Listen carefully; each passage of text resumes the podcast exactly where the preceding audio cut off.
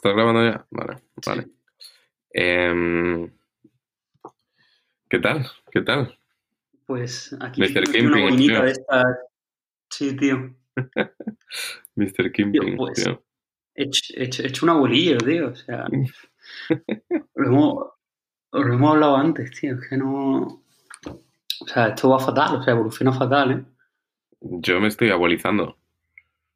Increíble. ¿Tú te acuerdas de la aplicación esa que hubo de RPT hace como unos meses, tío, que te volvía como un abuelo y tal? Pues yo creo que la Pues- cuarentena ha hecho lo mismo, pero, pero sin, sin cambiarte la cara. te, te- te da hábitos, tío. Yo ahora mismo estoy viendo palomas desde aquí, o sea, eso ya es de abuelo. Es una, es, una- es- es una pasada, tío. Yo me siento ahí, o sea, no tengo terraza, pero tengo ventana, gracias a Dios. Mm. Y me siento ahí al lado de la ventana del salón y, y veo, veo el percal, tío. Veo el percal. En plan, ¿dónde irá ese? ¿Dónde? Mira, mira ese otra vez. Otra vez a comprar. Yo es que tengo, tengo jardín, pero sí, te entiendo. Esa es, la- esa es la movida de abuelo, tío, en la que estamos ahora. Increíble, tío. Increíble. Y el momento.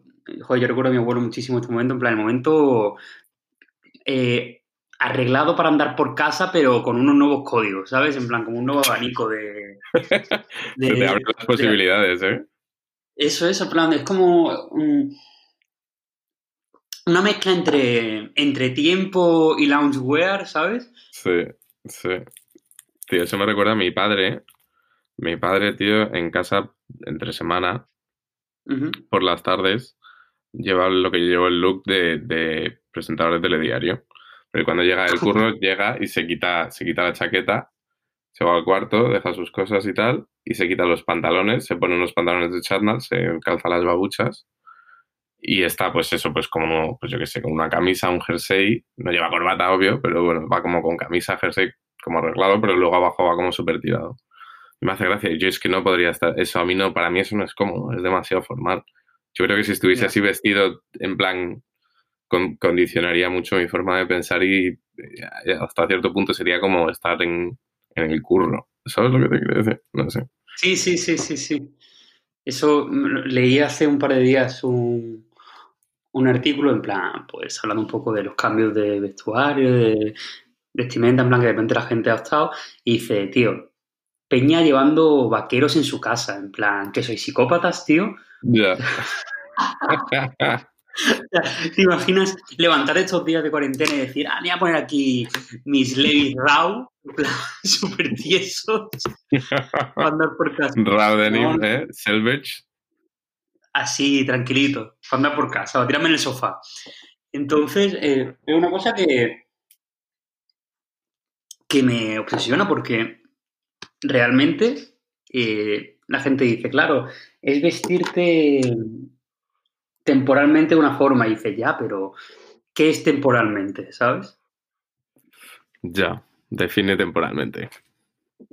Claro, define temporalmente o define eh, cambio total del- de lo que conocíamos. Entonces, es una cosa que me raya, ¿sabes? He estado viendo, he estado viendo esta mañana eh, batines. Me mola el rollo batín.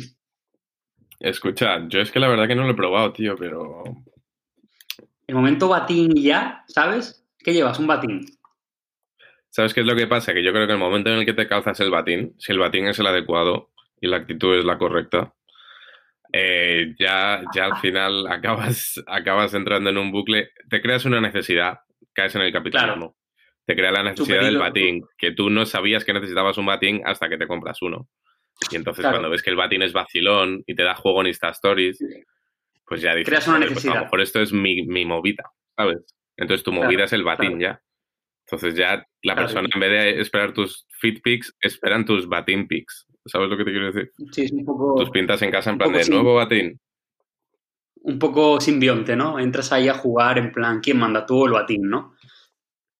Eso es como el bastón. ¿Te acuerdas las stories que subí yo del bastón ese? Uf, uf, bastón, ¿eh? Pues es lo mismo. Bastones y batines, tío. Esa es la movida de. Bast- Bastón para. Pues igual. Pues igual que es, es la misma lógica que la de los vaqueros. Bastón para estar en casa, tío. Ya, es que es eso, es que, es, es que te supera el personaje ya casi, ¿sabes? Mm. Mm, Es jodido, es jodido. Bueno, cuéntame que, ¿Qué tal estos días que llevamos como casi una semana sin hablar? ¿Qué tal? Pues bien. Tranquilo, tronco, haciendo un poco de ejercicio. El otro día hice mi primera. O sea, hice yoga por primera vez, tío. He caído. He caído, tío. ¿Y qué tal? ¿Y qué tal? He caído. Eh, a ver, era muy sencillito, era nada. ¿sabes? O sea, tampoco era nada del otro mundo. Pero guay, tío. La verdad que me, me enrolló. Lo hice ahí al solecito, tumbado, a gusto. Joder, ya ves. La verdad que me, me, me- me moló la movida, tío. Y em, pues nada, eso, como te he dicho antes, eh, me he comprado una rocera. Estoy en ese plan, cambiando hábitos. Y Cambia- cambiando hábitos, solo tomo arroz. sí. y, y nada, tío, me he hecho bien un buen gazpacho, la verdad. Ya vi, tío, ya. ya he visto. Ya he Sí. visto, qué cabrón, tío. Yo he hecho estos días varios intentos de, de cocinarme algo, pero mm, es complicado, Vi unos huevos fritos. ¿eh? Sí. Sí, he hecho algunos huevos. Es que tampoco, o sea, lo único que sé hacer en realidad es cosas con huevos. Plan, entiéndaseme, entiéndaseme.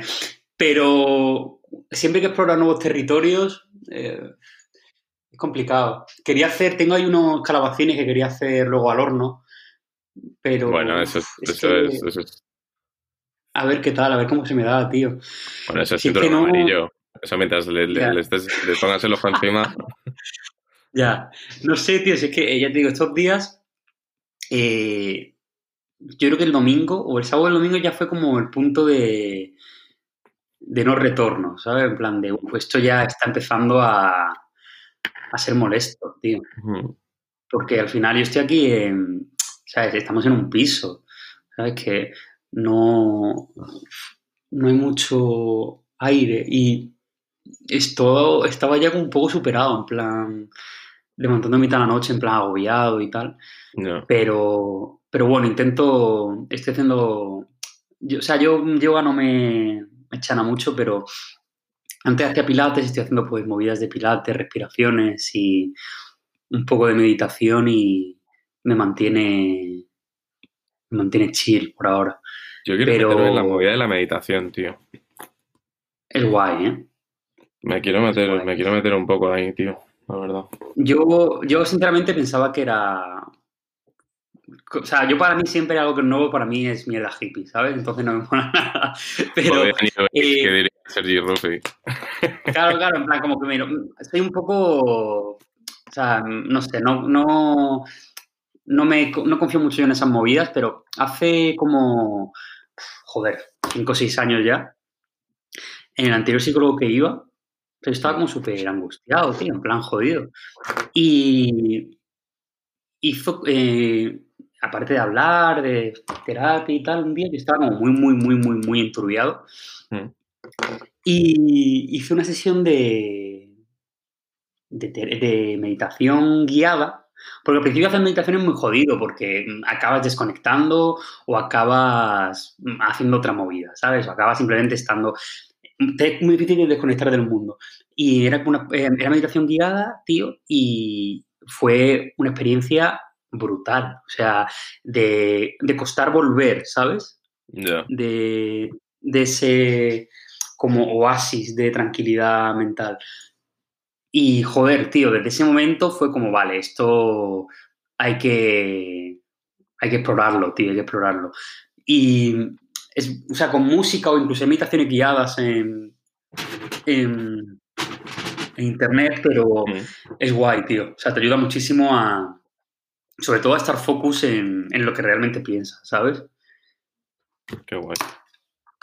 Yo ya te digo, es una cosa que me ayuda bastante. Y, poco más, tío. O sea, he estado leyendo mucho, también por desconectar, y durmiendo muchísimo. O sea, tengo momentos en plan como de mucha productividad, de hacer cosas y tal, de ah, bastante creativos, escribir bastante, etcétera, pero también estoy como bastante tirado todo el, todo el día, que me parece fantástico, ¿sabes? Pero Eh, No, No me exijo. hay, que, hay que saber disfrutar de eso. Sí, hay que, es que hay, que Mm. tener, hay tener cuidado con... con- has, has dicho algo clave, tío, lo de las exigencias, tío. está guay exigirte, tío, pero tienes que encontrar un poco a veces el límite, tío, porque si no, yo creo que eso es lo que te crea muchas veces también la ansiedad y cosas así. ¿sabes? Totalmente. Mira, cuando, cuando empezó todo esto, hablé con algunos creativos, plan, con- porque otra cosa que estoy recuperando bastante, así un, un poco de un inciso, eh, es el, el hablar por teléfono, ¿sabes? De repente, en plan, incluso el hablar por el fijo, Ya, en plan, te llaman al fijo, en plan, ¿qué pasa? Hostia, ve, este, este momento adolescente de estás haciendo cosas por la tarde y estás deseando que alguien te llame para dejar de hacer las cosas, ¿sabes? ya, eh. y que yo era muy de eso, ¿sabes? Y esto, pues en los primeros días era como una especie de, pues se paró el mundo y hablando con diferentes personas, pues un poco de, oye, ¿qué opináis de esta movida? ¿Cómo lo estáis tomando? ¿Qué estáis haciendo? Y mucha gente me decía, oye, pues estoy currando a tope, es una oportunidad, bla, bla, bla. Otra gente me decía, tío, a mí esto de crear por crear no me mola, bla, bla, estoy súper chill. Otra gente me decía, no, tío, pues es que estoy súper vago, solo duermo, bla, bla, bla. O sea, como tenía un montón de opiniones diferentes Mm, y se formaron como, se ven en redes, se formaron como dos corrientes, por así decirlo así un poco a, así un poco a, A primera pronto. vista. sí. A bote pronto sí que era, pues gente que decía, eh, esto es un parón y como tal vamos a parar a hacer cosas, bla, bla, bla. Y luego otra gente que por contra decía, eh, pues es una oportunidad, voy a currar a tope, hay que estar preparado para lo que viene, esto es el demonio, o sea, es el fin del mundo, bla, bla, bla. Entonces, eh, sinceramente no me adscribo a ninguna de ellas y no me parece que sea un dogma el hecho de decir cómo hay que actuar ante un periodo de crisis, pero como periodo de crisis que es, eh, es un shock para todo el mundo, ¿sabes? Es algo jodido. Mm, Entonces, me parece mucho más interesante el hecho de fluir entre ambos mundos, ¿sabes? El hecho de decir, me apetece currar, me apetece hacer movidas a tope, me apetece planear mmm, qué hacer dentro de unos meses o planear el futuro, pero sin caer en optimismos o sin caer en, en momentos esperanzadores de, venga, de esto salimos todos juntos, chavales, que eso da un poco de, de perecita, ¿sabes? Pero yo creo que lo- la- el, tú has, dado o sea, tú has hecho referencia en, en la clave, el hecho de exigir es exigirte trabajar o exigirte no trabajar. En el momento en que te exiges, no mola. Ya, te tiene que salir, poco. tienes que, tiene que ser una Claro. inercia que te empuje. Yo casi me levanto un día y es como, ¿hoy qué? ¿Hoy qué, hoy qué Pablo hay? Pues hoy es el Pablo de que quiere llorar aquí en la cama. Pues venga, Mm, a funcionar. Ya a, a darle a tu movida. A Vamos a darle a tu movida. Ya Y otros tío. días, pues, me Pues, una tío. camalladora y estuve cosiendo movidas. Es como no hay un día igual que otro. Qué Gracias guay. Dios. Pues antes has dicho una movida, lo de volver a hablar por teléfono es curioso, tío. Yo lo he pensado a veces. mm, em, también según quién y depende de qué, pero eh, hay momentos en los que hay ciertas llamadas que me dan ansiedad, tío. Estoy tan acostumbrado a tratar ya por todo por WhatsApp o por email o, o mensajes, ¿sabes? Que ha- hay ciertas llamadas que me dan una mezcla entre pereza y como, no, ans- sí, como una ansiedad, tío, como de mm, paso, ¿sabes? O me llama un número que no conozco y estoy ahí un minuto pensando si cogerlo, si no, en plan de "Uf, quiero hablar, no quiero hablar, no, tal, no sé, qué". es, es como un dilema, tío. Sí, sí, pero totalmente, o sea, porque es algo que sin darnos cuenta hemos heredado estos últimos años, que es el momento este de la, jerarquía de en comunicaciones de inmediatez vía DM o vía eh, WhatsApp, luego mm, algo medianamente que hay que pararse a leer por mail y luego las movidas rollo importantísimas o dramáticas, el, el teléfono. Es decir, yo cuando veo que alguien me llama es tu qué movida, ¿no? ¿Qué está pasando? O sea, que, que, que, que- es necesario, que, que, porque alguien Sí, total, ¿eh? necesita llamarme. Entonces surge en ti esa, esa ansiedad de, hostia, qué movida, ¿sabes? ¿Qué ha Mm, pasado? mm. ¿Sabes? O me está, Tengo que estar ready, tío, tengo que estar ready. Ya, tú te has tirado en la cama y te llama un número que no conoces y dices, hostia, ¿esto qué va a ser? ¿El banco? ¿Va a ser puto Yastel? ¿O va a ser mm, su puta madre? ¿Sabes? O sea, no es Mm, nada bueno. O sea, realmente Total. estos últimos años hemos perdido el momento este de llamar y ¿qué haces? Eso ya no existe, tío. Nadie te llama para ¿qué haces? Hmm, total, total. Ayer me llamó un colega así de ese plan y fue como, se me hizo súper raro, tío. claro, como un plan, ¿qué me quieres pedir? ¿Qué me quieres pedir o qué pasa? ¿O qué necesitas de mí? ¿Qué, quieres? ¿Qué necesitas de mí? Literal, ¿eh? Esa, esa, es, esa, es, la concepción. ¿Qué necesitas? Era como, vale, o sea, era como generando una conversación pues bastante random, estructurada ya mítica, ¿sabes? Cliché y, y ya era como estirando un poco el chicle, pero era como, vale, ¿y, qué? Claro, ya, hemos, hablado de todo, pero ¿qué, está, ¿qué, está, pasando aquí, sabes? Total. Sí, no sé, yo creo, yo creo que es, es algo muy feo que hemos, que hemos desarrollado estos últimos años, que es el, como ese nuevo orden de, de cómo comunicarnos. Y ya te digo, yo estaba aquí tirado en casa y de repente alguien me llamaba, o simplemente el hecho de decir, voy a llamar a tal. Que he vuelto al momento. Joder, lo hablaba el otro día con. Con Luis, con Rubiera, me llamó, me dijo, ¿qué tal? ¿Cómo estás? Y me decía que él está allí en el norte, eh, pues en su, su casa, porque le pregunté, tío, tenía mucha ilusión por saber, porque vi un, un, historia suyo con burros y dije, tío, ¿tienes animales? me parecería increíble el hecho de estar tratando todo el día ahora con animales, ¿sabes? Es algo que me, me mantendría súper feliz. Joder. plan, me gustaría, echo de menos a mi gato, me gustaría tener cualquier bicho al que pudiera molestar o hacer algo, ¿sabes? Total. Y, y me decía que, que él ahora había sentido o estaba sintiendo como que estaba desarrollando una vida que además tiene sentido, no me acabo de dar cuenta con lo que hemos hablado al principio, que estaba desarrollando unos hábitos de, de señor mayor, porque estaba viviendo con sus abuelas y de repente era pues, a esta hora se come, a esta hora se aplaude, a esta hora se ve esto en la tele. Y como que había entrado esa inercia de los horarios hmm. de señor mayor y era como, guau, tío, qué guay, pero estoy entrando en una dinámica como súper súper de persona mayor. Y ahí me pasa lo contrario, tío. Yo estoy aquí en Málaga y he, vuelto como a unos hábitos de, de, adolescente, tío. Entonces de repente me siento en el salón y es como, venga, pues voy a llamar por teléfono a alguien, ¿sabes? Vamos a molestar a alguien. ¿Qué pasa? ¿Qué haces? ¿Qué haces? ¿Qué haces? ¿Qué haces? ¿Sabes? En plan, mi hermano está en la farmacia, de pronto lo llamo, en plan, ¿qué haces? Nada, tío, pues estoy súper liado. Mm, asómate a la ventana, tío. A ver, a ver, a ver. Movida que dices, ¿qué coño haces? Y deja que la gente... Ya. No, es que al final luego también acabas sin, sin tener nada que hablar, tío. Es, ya, ¿sabes? Ya no es, ya es como... No hay mucho más de lo que hablar, ¿sabes? Sí, el concepto este de... Eh, consumir más contenido por tener algo de lo que habrá al día siguiente, ¿sabes? Total. ¿Has, visto esta película que te dije? Sí, yo también. Vaya mierda, ¿eh? Ya, ¿eh? ese, tipo, ese, tipo, de, de, contenido, ¿sabes? En plan de vaya mierda, ¿eh? Cabrón, ¿para qué me recomendaste? Ya, tío, ¿eh? qué putada. Alguien, alguien me dijo el otro día que hay una movida que era. Es que no sé si es una aplicación o algo así con la que puedes ver Netflix. O sea, es como que tú te conectas con más personas que están cada uno en su casa y todos veis, es como que veis Netflix, pero tenéis un chat a través del cual podéis ir comentando la jugada, ¿sabes? Pues como si oh. en real life ahí. Como un chat roulette o, algo así, pero con Netflix. Joder, eso para ver serie me hundiría, ¿eh? Pues no estaría mal. La verdad. Sí, eh, yo eh, creo que no creo que sea solamente del cosa del aburrimiento, sino que el hecho de estar aislado te pones a pensar de joder, que cómo de descuidadas tenía según qué relaciones, ¿sabes? O por lo menos a mí me pasa, ¿sabes?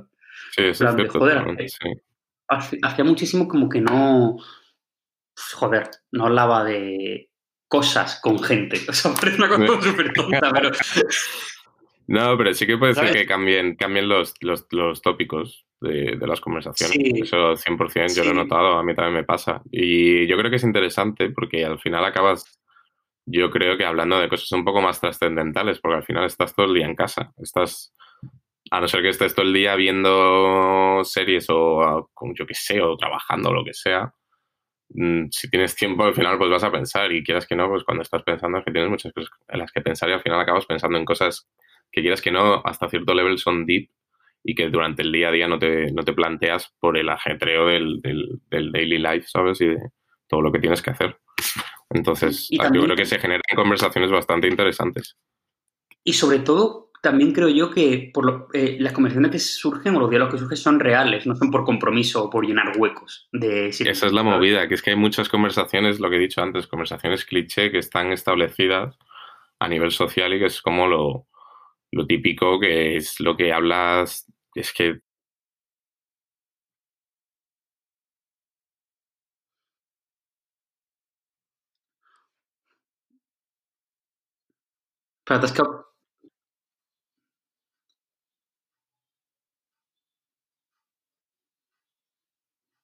¿Me oyes? ¿Horacio? ¿Me oyes? Se había cortado un poco. Hemos tenido un par de problemas. Sí, ha habido cosas, han pasado cosas. Sí, eh, el wifi que Boris Johnson me da no es bueno. ¿Qué podemos hacer? Pues nada, es lo que hay. Em, tenemos dos invitadas que... No, al final solo una, al final solo una, ¿eh? Ah, al final solo una. Vale. Sí, Ok. pero bueno, así ya no somos unos mm, gamers. Pero bueno, eh, las, tendremos más, tendremos más mujeres. Guay, guay. Eh, ¿Qué te Yo iba a creo que decir? es mejor de uno en uno, tío. O sea, mola que Sí, haya sí, lo, más. lo pensé, lo, lo pensé el otro día porque sí es verdad que es un caos, si no, ¿sabes? Los audios Entonces- se solapan. Sí, y también de cara a... O sea, si nos conocemos y tal, pues da igual, porque da igual que te pises y tal. Pero como que a gente que no se conoce puede parecerle un poco intrusivo, ¿sabes? Sí, En plan, hablo o no hablo. sí, total. Y total, tenemos todo el tiempo del mundo. no hay prisa, no hay prisa. tenemos todo el puto tiempo del mundo, tío. ¿Qué- ¿De qué estamos hablando, tío? Eh, estábamos hablando del, del cebollino. ¿O cómo, cómo se llama el nuevo? El banano. No, el nuevo que me enviaste, tío. Uf, te he enviado muchas mierdas, tío. Ya es que me has enviado No me pongan- cuantas cosas. No, no me pongan en este compromiso. Eh, a ver, o sea, bueno, héroes de internet, tío. Héroes de internet. ¿Cuál es tu héroe de Ah. esta semana?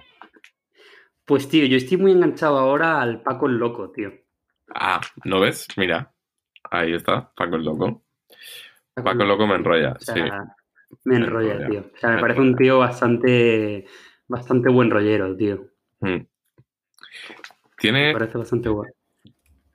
yo me lo echaba de amigo, ¿eh? Buah. Me parece el típico. El típico. Luego, el típico gestionador, ¿sabes? Porque va como de suave, en plan de. de. mm, Ay, mira qué desastre soy, mira qué loco estoy, pero tiene pinta de ser un buen perla, ¿eh? A ver, él no sigue las normas, él crea sus propias normas. ¿Sabes lo que te quiero decir? Es ese tipo de persona. Me flipas, tío. Y tengo Me estoy conoces y mirando te- aquí y- el Instagram. Viendo Dime, Instagram dime. porque te pasaba. te- no digo que te pasa más, eh, más peña. A ver. Ah, bueno. Te he pasado el vídeo de Ancar- Arcángel. Te Eh, pasado- yo quería hablar de Conchi Córdoba, la que yo te pasé. Uf, Conchi Córdoba, aquí la tengo, aquí la tengo. Es que esa mujer es increíble. Yo esa mujer la descubrí hace muchos años ya. La descubrí como hace tres años o así. o Dos o tres años. Mm, es, pues, obvio, es de Córdoba. Se llama Conchi. Tío, yo no sé qué edad tendría. Yo te lo juro, yo no sé qué edad tiene, pero te juro que yo creo que tienen mi edad o la tuya. O sea, yo creo que tienen nuestra edad, pero la mujer no, parece una no, no. Te lo Imposible. juro, te lo juro, tío. Te lo juro. ¿Qué dices, tío? No es La coña. gente, creo no que verá así, la, la la gente no verá así. Esa, esa, esa mujer no tiene más de 35 años, te lo digo yo. Pero parece que tiene 50. Y, y Pero es- bueno, lo- lo- no sé qué es peor, si el momento casa o el momento maquillaje, ¿eh? Ya. Eh, pero es que escucha, es que yo la descubrí en YouTube, no la descubrí en Instagram. Yo llegué a su Instagram a raíz del YouTube, pero yo cuando la descubrí en, en YouTube, tío, es que, claro, yo no me di cuenta, o sea, vamos, yo nunca, a ver, obvio, yo creo que no soy el target, no soy el público objetivo, pero hay muchos vídeos en los que se hacen reviews de productos de supermercado. Es como el cuánto cuesta Sí. tu outfit, pues cuánto cuesta tu, tu despensa, ¿sabes? Tu nevera. Algo Claro. parecido. Sí, cuánto cuesta tu nevera. Entonces, eh, hay un universo ahí bastante heavy, ¿eh? Hay, hay beef Uh. entre las, entre, entre las, entre las youtubers. Todos los que yo he visto son de mujeres, ahora que lo pienso, tío. Me molaría ver un hombre youtuber, en plan, un hombre de eso de 50, 60 años, porque hablo de que son gente mayor. O sea, no son, no son chavalines. Y, la verdad que es muy gracioso. Tienen sus beefs entre ellos y eh, la verdad que merece la pena. Conchi Córdoba a mí me encanta. Hay una vez que hace reviews de, de, de un gel y se calza un triquini, se pone en la ducha y se pone a, a ¿Qué echar gel. Sí, tío. Sí. Es, eh, es otro universo. Ahora mismo en la cuarentena yo creo que es el, el- el contenido perfecto. Yo por lo menos cuando lo descubrí, estuve en bucle, te lo juro. El día, la noche que la descubrí, las típica noche que eran como las 12 de la noche, te vas a dormir ya, pero estás ahí haciendo scrolling infinito en YouTube, que yo creo que eso lo hemos hecho todos. Y, dando, y cada vídeo que enlaza es peor que el otro, pero es un contenido de mierda que te encanta. Y, y, pues eso, eh, estuve como tres horas ahí viendo vídeos de Conchi Córdoba. Así que nada, chavales, echaos un ojo a Conchi Córdoba y pues así, pues a lo mejor hasta te conviene, tío, ahorita hacer reviews de productos de supermercado. Entonces ahora, ¿qué es lo que puedes comprar? Cosas que hay en el supermercado. Claro, o a lo mejor es el momento en el que nosotros creamos el primer canal de gente joven que hace reviews de productos de supermercado. Ahí hay un nicho. Sí, sí, el concepto este de, de nueva influencia, de, vale, eh, qué velas comprar o qué leche compras, es decir, como este, todo este concepto, lo leí, lo leí ayer en un artículo en plan, igual que crearon el término este de sport core, norm core y tal, como que ya Ya. se ha creado el término quar core, o sea, Oh. como todo esto en plan como movida cuarentena, ¿sabes? Es decir, vale, ¿cómo no crear una movida cuarentena si no sabemos ni cuánto va a durar ni si se va a repetir en el tiempo? O sea, Mm, todo esto ya es una corriente, ¿sabes? Tanto de, de estilo como incluso de contenido y de, y de, y de consumo que se es- se está haciendo. Entonces me parece como muy, muy interesante, tío. Cuarancore, tío, me gusta. Me gusta el, El término, tío, lo cuarcore, podríamos a- a- acuñar, tío. El quarkcore. Quarkcore, tío. Quarkcore suena como algo de Ricky Morty, tío. Sí, tío, joder, el puto quarkcore. Joder, tío. Rick, has traído el Quarkcore. Tío, a ver si Qué le bueno. llega el mail a, a esta señorita. A ver, no sé por qué me da fallo. Se lo voy a reenviar. Pero bueno, a ver. El puto Quarkcore, tío. O sea, yo solo veo ahora, ya te digo, solo veo pues. mm, Buah, estas zapatillas tienen que ser cómodas para andar por casa. O uff, mira ese pijama que tiene ese cabrón. ¿Sabes? Esa movida. Yo hoy estaba mirando eh, yoga mats, o sea, esterillas, y, y, y movidas así, tío. es todo lo que... Libros, o sea, solo estoy comprando libros. eh, Ah, plantas, tío. Mira, eso es un gran cambio Uf. en mi vida. Nunca he tenido Eso es plantas, clave. tío. Yo, por ejemplo, me da, eh, me da mucha pena, tío, mis plantas de Madrid, tío. ¿Sabes? En plan, joder. Ya, ¿eh? que lle- Ya. lleva mucho tiempo cuidándolas, tío, y, y no sé qué será de ellas, tío. Tú eres de plantas, ¿verdad? O sea, es tu movida, Sí, ¿no? sí, soy de flores Oh. también, pero... ¡Oh!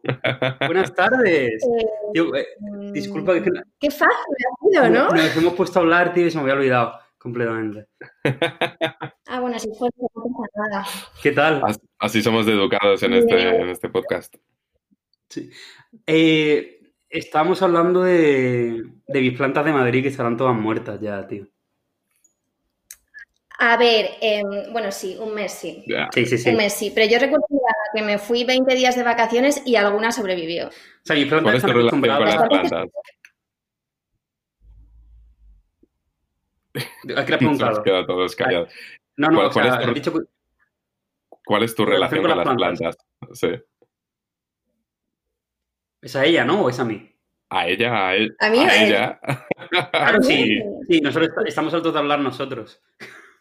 Teniendo en cuenta que llevo viviendo sola em, Desde la cuarentena. 10 años, 10 años, eh, las plantas son mis compañeras de vida, de piso, de vida, de oxígeno, no sé. Mi gente. Mi gente, eh. J Balvin. Ya ves tú. Referencia. Qué guay. Pues, pues yo, acabo de, yo acabo de iniciarme en el mundo de las plantas. Yo me declaro plantífero. Ah, Sí, desde hace tres días. Además, lo mejor es que me he comprado plantas, plantas de balcón o plantas para plantar, pero las tengo en indoor, ¿sabes? Yo es que soy así, yo, yo, ujú. yo miro la muerte a la cara. Yo voy sin miedo. A ver, yo tengo castaño. O sea, mm, luego, luego te vas animando. Eh, pero dentro de casa sobreviven y más ahí, que al final es un sitio que hay humedad, tal. Sí, Vas a poder con ella. sí, no, yo las voy a cuidar. Me lo he propuesto. Me lo he propuesto. ¿Le- ¿Les ponéis nombre? ¿O no? Es que no sé de esto, tío. Soy nuevo.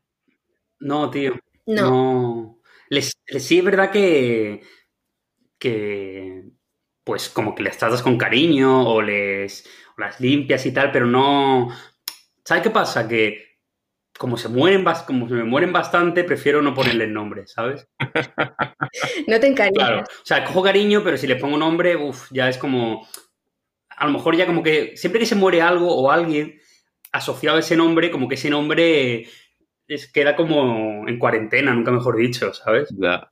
Ya. Entonces, Yo es que ya si les pongo nombre y hablo con ellas, ya me puedo, o sea, quiero decir, ya, ya lo dejo, me retiro de la vida social, entonces tampoco, ya, tampoco. ya. Yo, yo creo que es bueno ponerles nombre, o por lo menos para mí, porque así, ma- así me acuerdo de, así me acuerdo bien de cómo les tengo que alimentar. Porque cada una tiene su dieta. No todas las puedes regar igual. ¿Sabes? Mm, Entonces, pues Claro. a Pepe yo sé que le tengo que, que dar un par de veces a la semana, pero a a Matías, Pepe le tienes que dar un par de le tienes que dar un par de veces por la semana a Pepe, ¿no?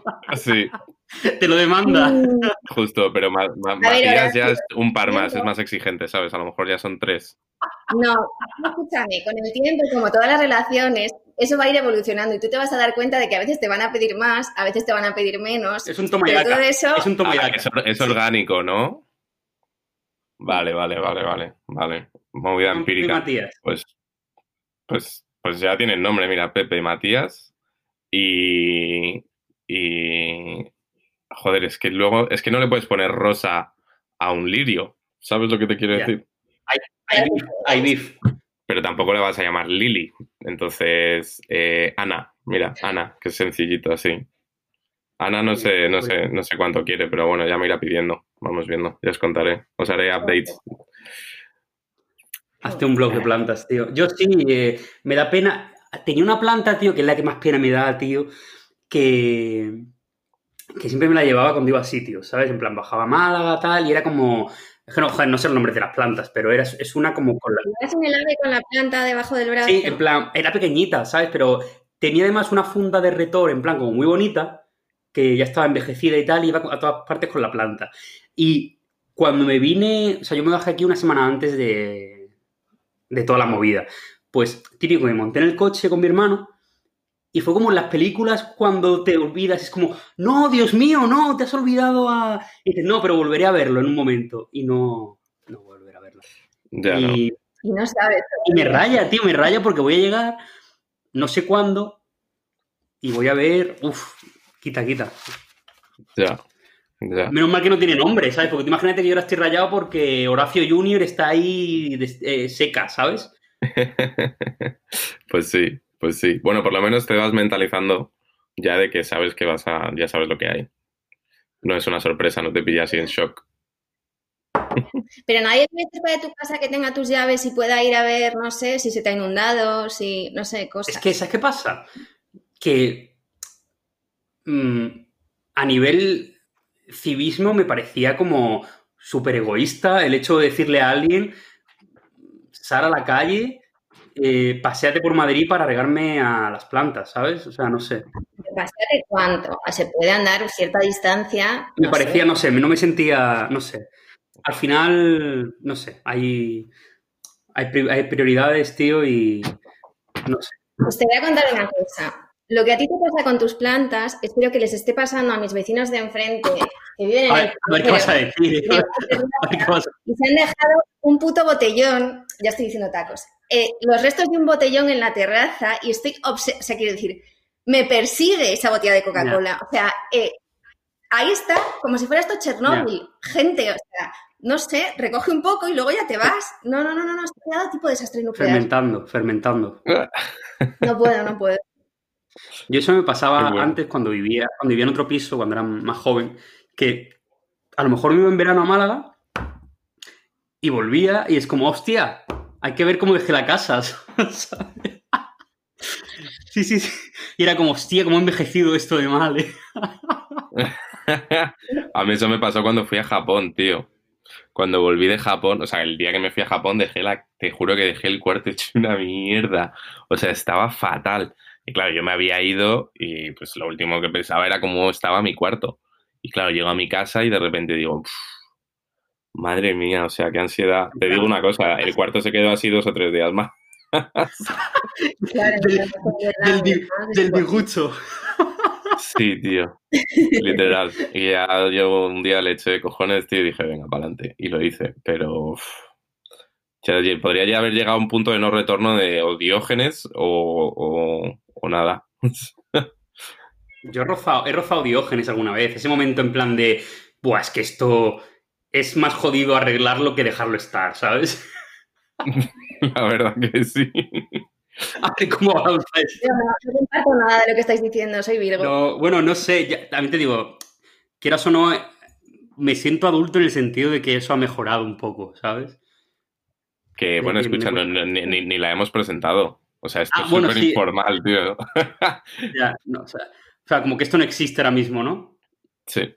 Casi es mejor así, de repente una voz. Ah, pues, oye, escucha, ¿eh? La voz en off, ¿eh? Oye, ¿tú la ves, Horacio? Porque a mí me parece verde. Sí, a mí me parece verde también. Sí, ¿En serio? Sí, de pero- repente eres como... sí, es una masa verde. ¿Pero verde o verde como si Ah, no, fuera ya no, era, ya era no. Un, un croma, un croma mal. Bueno, pues, eh, pues, ¿qué tal, Raquel? Buenas tardes. ¿Cómo estás? Buenas tardes. ¿Bien y vosotros? Eh, pues, pues bien. Pues bien. Yo muy bien, yo muy bien, la verdad. Yo lo estoy llevando bastante bien. O sea, es no como es- unos mejor que otros. Sí, nuestros oyentes, si es que hay alguno, eh, ya sabe perfectamente eh, cómo llevamos nosotros la cuarentena. Entonces, cuéntanos, ¿cómo la llevas tú? Estábamos hablando justo antes de, de que tú entrases, pues un poco de lo que estamos leyendo, estamos eh, pensando. Comprando. Sobre todo, hemos hablado, sobre todo hemos hablado de pensamiento y también de las cantidades de gilipolleces o, no- o de la- los hábitos de consumo que hemos desarrollado esta cuarentena. Por ejemplo, Horacio se ha comprado una rocera Ah, mira. y yo me he comprado unas bandas de estas de, de ponértelas en las piernas y hacer como de un lado para otro. No me he comprado nada, pero hoy me he llevado un susto heavy porque me ha llegado un libro que me había comprado antes de, eh, de segunda mano y entonces de repente alguien ha llamado al timbre y ha sido como, Adiós. no sé, es el virus llamando a mi puerta. Em, y entonces em, tiene gracia porque además es un libro de Galeano y lo he dejado ahí como en cuarentena, en plan, no vaya a ser que traiga algo. Claro. Y digo, mira, otra vez en rehabilitación el tío. Em, pero no, no he comprado nada. El libro, No he comprado nada. me imagino el libro en la habitación y tú en plan poniéndole de comer, ¿sabes? Dejándole una bandejita, Está en la puerta. arropándolo, pero a la Bueno, distancia tal. Te pones mascarilla. Em, Que Galeano está otra vez en rehabilitación, has dicho, ¿no? como le tengo en cuarentena, está como curándose. Ya. ¿Y de qué es? No. Aparte de Galeano, o sea, de sus movidas. Vida y obra, vida y milagros. Eh, no, son más fotos que mm, son más fotos que, que texto. Ya. Porque la verdad es que, bueno, Galeano es una persona que, a la que quiero mucho y le mando un saludo. Nos Eh, escucha, ¿eh? Cuidado. Sí, sí, sí. He leído bastante, he leído bastante sobre esa persona. Pero, pero no lo sé, o sea, lo vi en, en eBay y me lo compré, ya os digo que antes de, antes de todo esto que está pasándonos. Y, y hoy pues me ha dado un susto el tío. Entonces, bueno, a, a- a raíz de esto estuve hablando como una hora con mi portera que hacía como cuatro semanas que no la veía. Ah, sigue trabajando. Ah, bueno, vive abajo, ¿no? Es que ya vive Claro. abajo, sí. Entonces, pues hace vida, aparte vive con su madre y, y- y se aburre mucho. Yo la oigo que sube a, a- por las mañanas a hablar con el del quinto, porque claro, de lo que sí que soy mucho más consciente es de toda mi comunidad, de la que por cierto soy presidenta. Uh, Em, Oye, pero Entonces- bueno, joder. Si lo llego a saber, te, te- te introducido antes. Que, Es una mm, experiencia vital, ¿eh? Ah, entonces eso, pero pasan como cosas que me descolocan. Como por ejemplo, encima de mí vive un señor como de 70 años. Pero yo ahora, ra- ahora raras, extrañas, oigo tacones. ¡Uh, mamá! Galeano. Ah, No, nada, ¿eh? Catwalk. O sea, claro, luego te pasan, me pasan estas cosas que me mosqueo. Em, ¿Qué más estoy haciendo? Leyendo mucho. ¿Qué lees? Ahora mismo, la cena. Me está gustando Ah, mucho. pero no. O sea, es típico que lo coges y, y lo devoras. Tiene Em, sentido. Sí, ¿eh? Buen, buen juego, ¿eh? Buen juego. A mí, os acostumbraréis, me sale todo redondo normalmente. Y no se repite, y no se repite nada, ¿no? Nada, em, he visto muchas pelis. ¿Qué has visto? Bueno, ¿qué has visto El reseñado? otro día vi em, Irma la Dulce y me encantó. Vi Me enamoré de una bruja. A ver, estoy viendo todo. O sea, quiero Películas decir, nuevas, ¿no? eh, todo money. Eh, ah, vi La teoría sueca del amor, que es un docu. ¿Lo habéis visto? No. O sea, por favor. Porque, porque os un Teo- programa. teoría sueca del amor. Sí. Es movida. Eh, luego vi el de Pero, por- pero ¿de qué va eso? que vi el nuevo. ¿Pero de qué va eso? Me interesa. ¿Teoría sueca del amor de qué va? La teoría sueca del amor. Sí, ¿de qué va? ¿Cuál? ¿De qué va? Teoría sueca del amor, ¿eso de qué va? De la sociedad sueca. Es que si te, es que si te cuento un poco, Vale. eh, te lo mato, porque es que es la típica cosa que vas viendo y vas diciendo, ¿qué? ¿Qué? ¿Qué? Vale, me lo apunto. Guay. pero vamos, que no me gustan los suecos. Bueno, pero. Claro. Joder. ¿Qué ¿y más? ¿Qué, qué más? Mm, ¿Qué más he visto? Ya os digo, los Marielas, los dos docus. Uf, qué guay, ¿eh? Me pas- Mm. eh, ¿Tú has visto el de Mariela, Horacio? No, tío, tengo que verlo. Está guapo, ¿eh? Y es ligerito. O sea, es una cosa. bast- es- dura una hora y media. Está bastante guay, ¿eh? Qué guay. Es ligerito, se ha presentado que si es Mariela va a ser ligerito. Ya, pero no sé, me, me- me imaginaba que iba a ser como más pesadilla, porque, joder, me trago unos documentales estas semanas de, uf, demasiado contenido, ¿eh? O sea, no necesito tanta información. Y esto va directamente aquí a, venga, venga, repartir, Pero venga, funcionando. ¿documentales de qué? ¿Qué? ¿Documentales de qué has visto? Pues he visto de todo, tía. He visto, no sé si has visto el de, bueno, el del Palmar de Troya me pareció muy guay, pero... Ay, sí quiero verle, tío. Eso es, pues, o sea, posmodernismo, sociedad de masas a tope. Es, de repente ves que hace 30 años, no más, estaban pasando unas movidas que es como, tío, pero ¿cómo pasan esas cosas en la sociedad actual? Es de, tío, que, o sea, de repente que aquí al lado, en Córdoba, creo que es Córdoba o Sevilla, no sé, una catedral, eh, movida culto que sigue vigente, que creo que el, el Papa actual es sueco, creo, además, o del norte de Europa, no sé qué parte. O sea, movidas muy locas, tío, muy, muy locas. O sea, el documental está muy guay, pero hay demasiada, Pero el Papa no... hay demasiada paja. ¿Qué? Es que ellos tienen su propio papá. Claro, el Palmar de, el- Ah, y le llaman...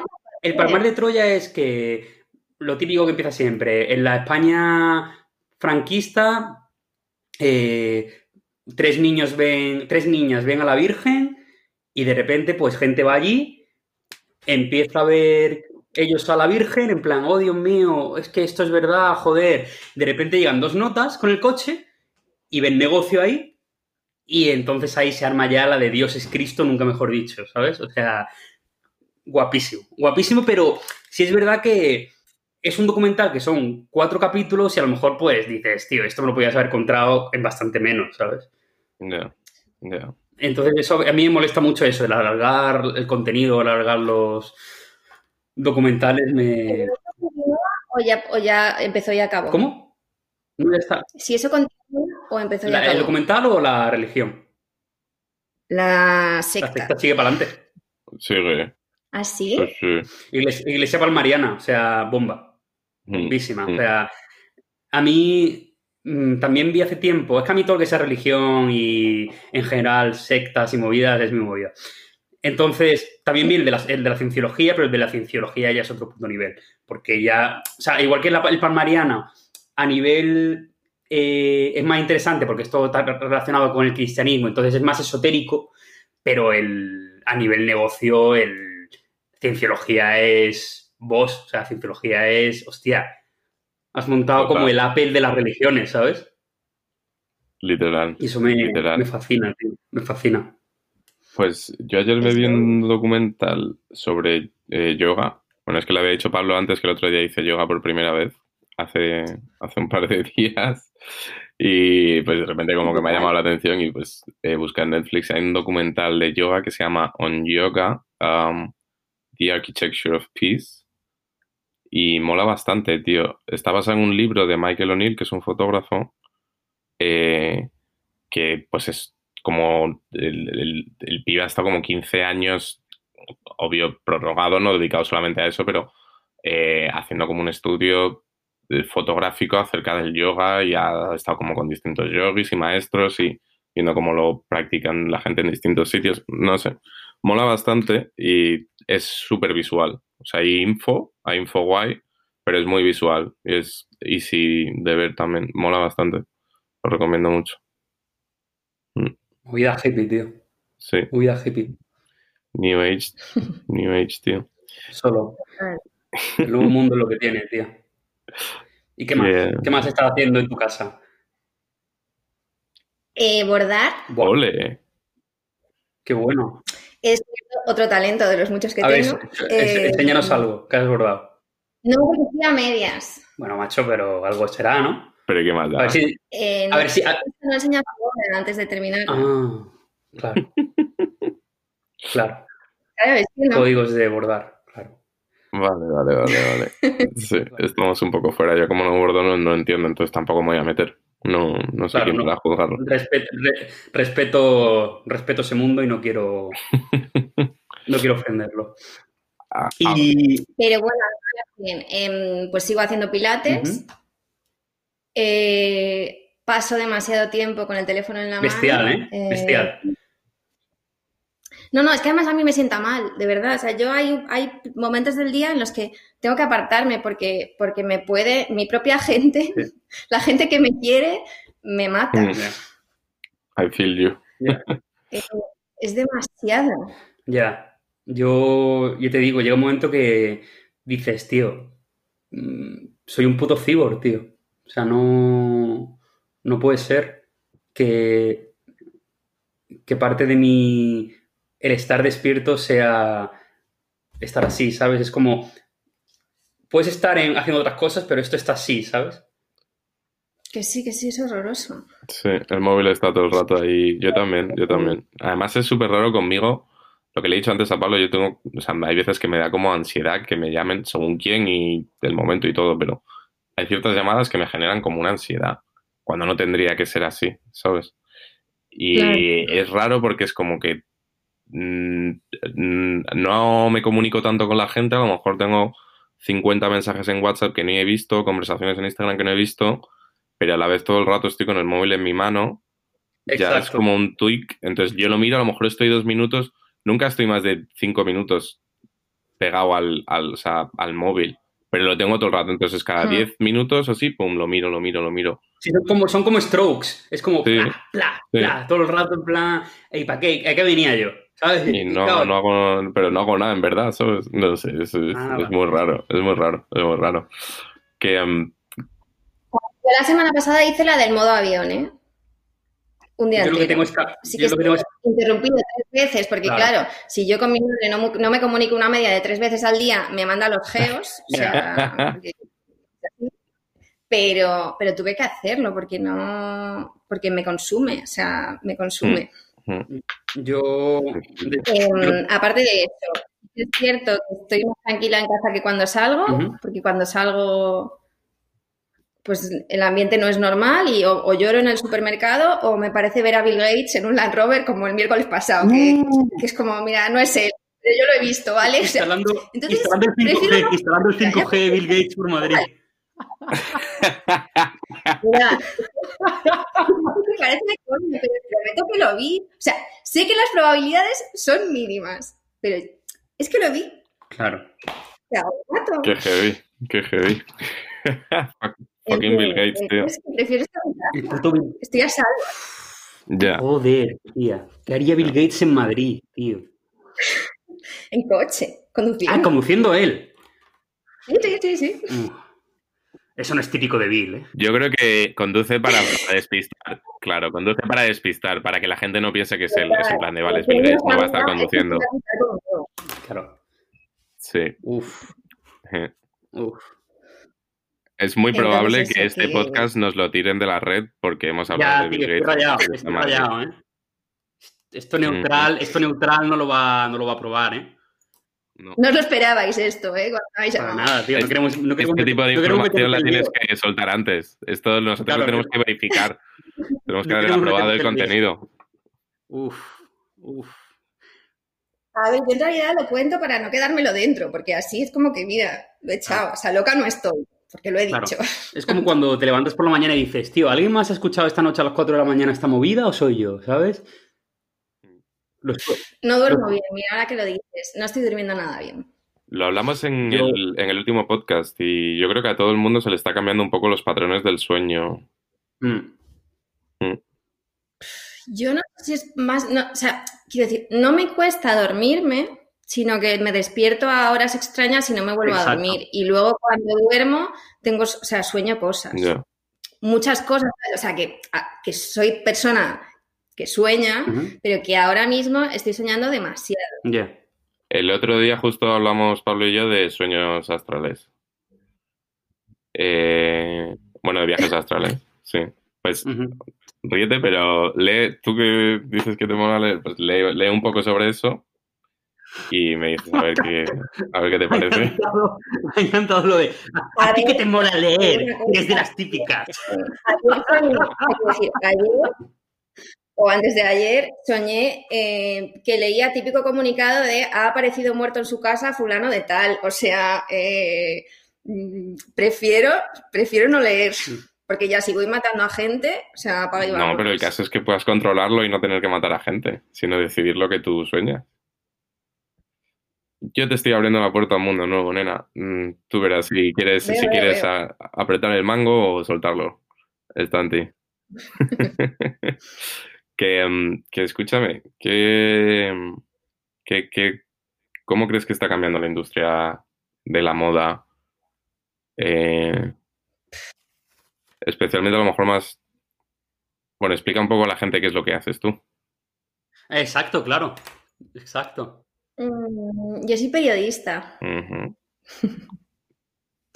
Yo soy periodista, o sea, tengo un trabajo muy bonito. eh, conozco a gente interesante, eh, reporto sobre la gente a la que conozco eh, e intento no perder el punto de vista. Por eso, cuando hablo de la industria, intento, intento hacerlo en tercera persona, aunque llevo ya bastantes años trabajando y he pringado y, mm, y me he comido mierdas, no sé, como que creo que al ser periodista debes obligarte a mirarlo desde Ujú. Guay, guay. Sí, no, es- tiene que ser entonces, crítico. creo que la industria de la moda ahora mismo está sufriendo, pero no está cambiando.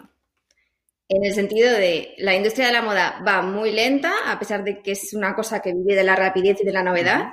Funciona muy despacio, no se adapta a los cambios con ningún tipo de rapidez y ahora mismo está en letargo. Ujú. Agri. Em, O sea, que ¿Hacia dónde va a ir? está en un stand-by, ¿no? Según tú. Sí, bueno, aunque habéis visto hoy lo de que Hermès ha abierto en China loco, ¿eh? y una tienda solo ha vendido casi 3 millones de dólares. Bueno, yo solamente en plan, es que tengo aquí abierto el artículo para comentarlo. No es que haya, haya pasado eso, sino que un Notas, porque tiene que ser un Notas, ha comprado un Birkin eh, cubierto de diamantes.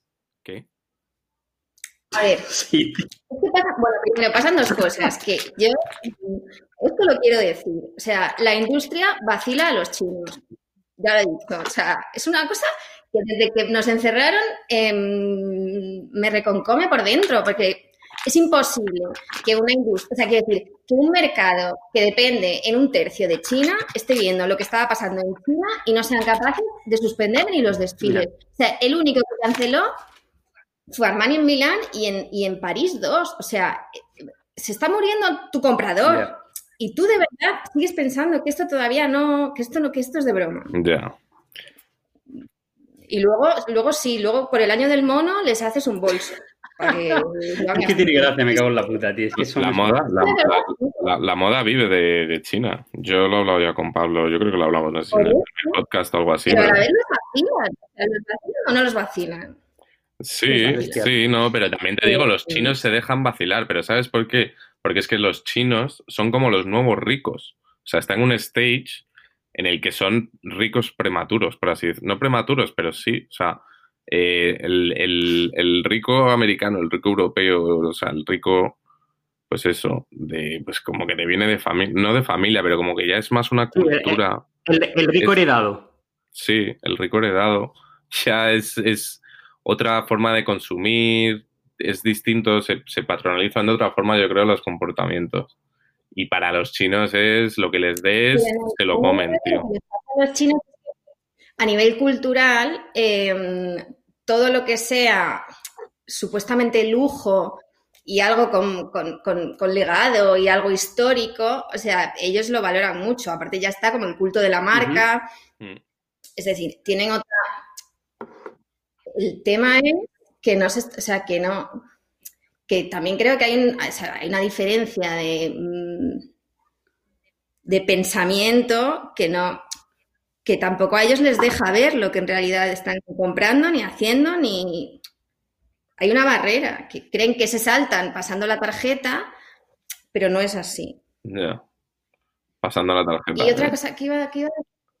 Ah, el otro día leí, a razón de lo del bolso cubierto de diamantes, que es que resulta que después de las crisis hay gente que reacciona comprando cosas materiales. Sí, lo leí, porque como revenge, buying se llama algo así. Tu vida es frágil, pero lo material va a durar para siempre, es imperecedero. Entonces, como que les da seguridad rodearse de cosas, cosas. cosas, cosas, cosas nazis. sí, yo, es, yo eso, joder, es que claro, eh, no, no, sé si lo hablé contigo, Raquel, por teléfono o con Pablo Alzaga, pero claro, yo tenía aquí como no paro de escribir o y de pensar y de no dormir y tal, pues tenía eso la teoría de estoy leyendo con un montón de a un montón de personas más listas que yo o más de la industria, Nunca pensé que iba a eso. Pues eh, leyendo un poco que pensaban ellos, ¿sabes? Y leía un señor que se llama Giacomo Piazza, que es el, director de 24-7, que es un showroom que es el que ha descubierto o ha encaminado a marcas como Area, Charlotte Knowles, a un montón de marcas jóvenes, ¿sabes? Y le decían un poco, oye, tío, ¿tú cómo ves esto, ¿sabes?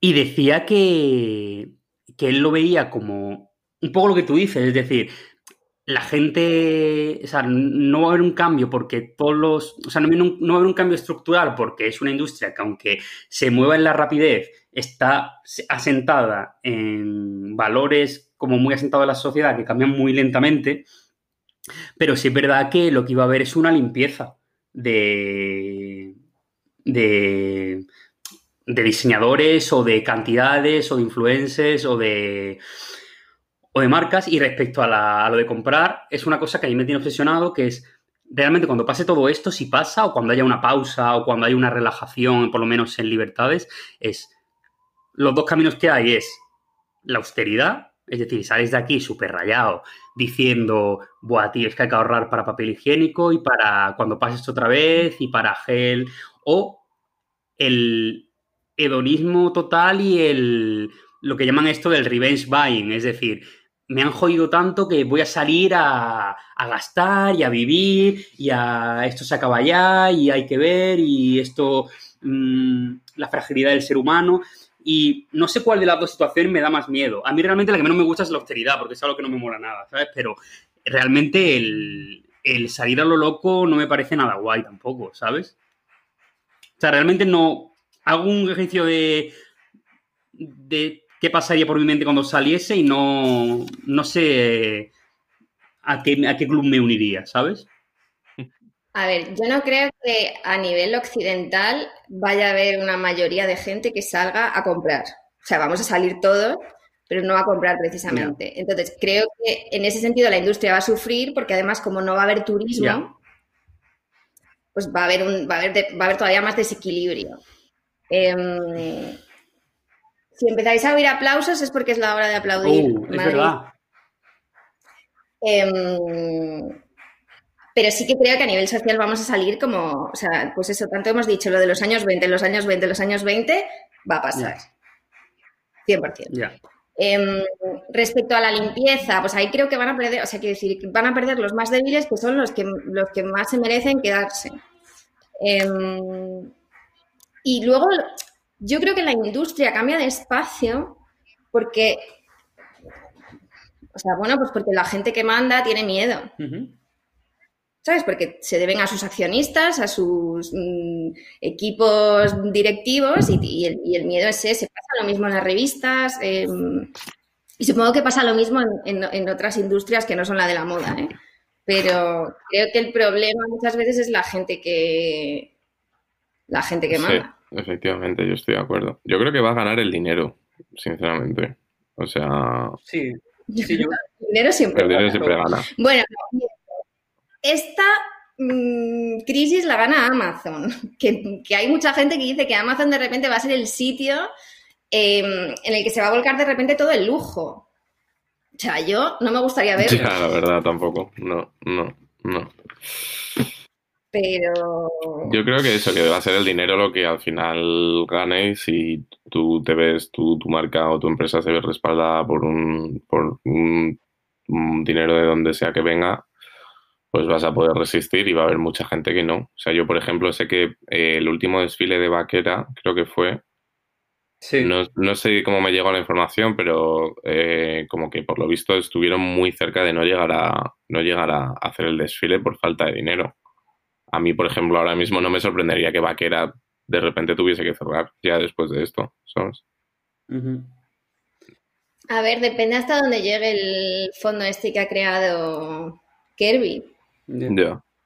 persona favorita. Eh, ya, no los. Es que es, es muy difícil, sobre todo porque al final es, la, la industria es súper injusta y luego a, a nosotros nos gusta lo que nos gusta, pero es que a la gente en general es que no sabe ni de quién hablamos. Ya, ya, ya, ya, ya. Bueno, Kirby estabas diciendo el de Pierre Moss. ¿Por qué dices que es tu persona favorita? Mi persona favorita del coronavirus, yo creo que va a ser él, porque, Oh. mm, o sea, no sé si sabéis que antes de, mm, o sea, antes del confinamiento y demás, allí en Nueva York, él ya com- com- comenzó lo de, mm, se llama Your Friends in New York o algo así. Em, entonces, él abrió sus oficinas para recibir material médico. Mm. O sea, la gente que tenía en sus casas que mandase, porque, porque ya se veía que se iban a quedar sin, eh, sin material médico y a la vez ha creado como una especie de fondo con 50 mil dólares, que claro, es, o sea, quiero decir, él pone 50, pero para que la gente también apoquine. Em, y lo hizo muy pronto. Y la historia va de eso, de estar antes de que te llegue el agua al cuello, ¿sabes? Prevenir.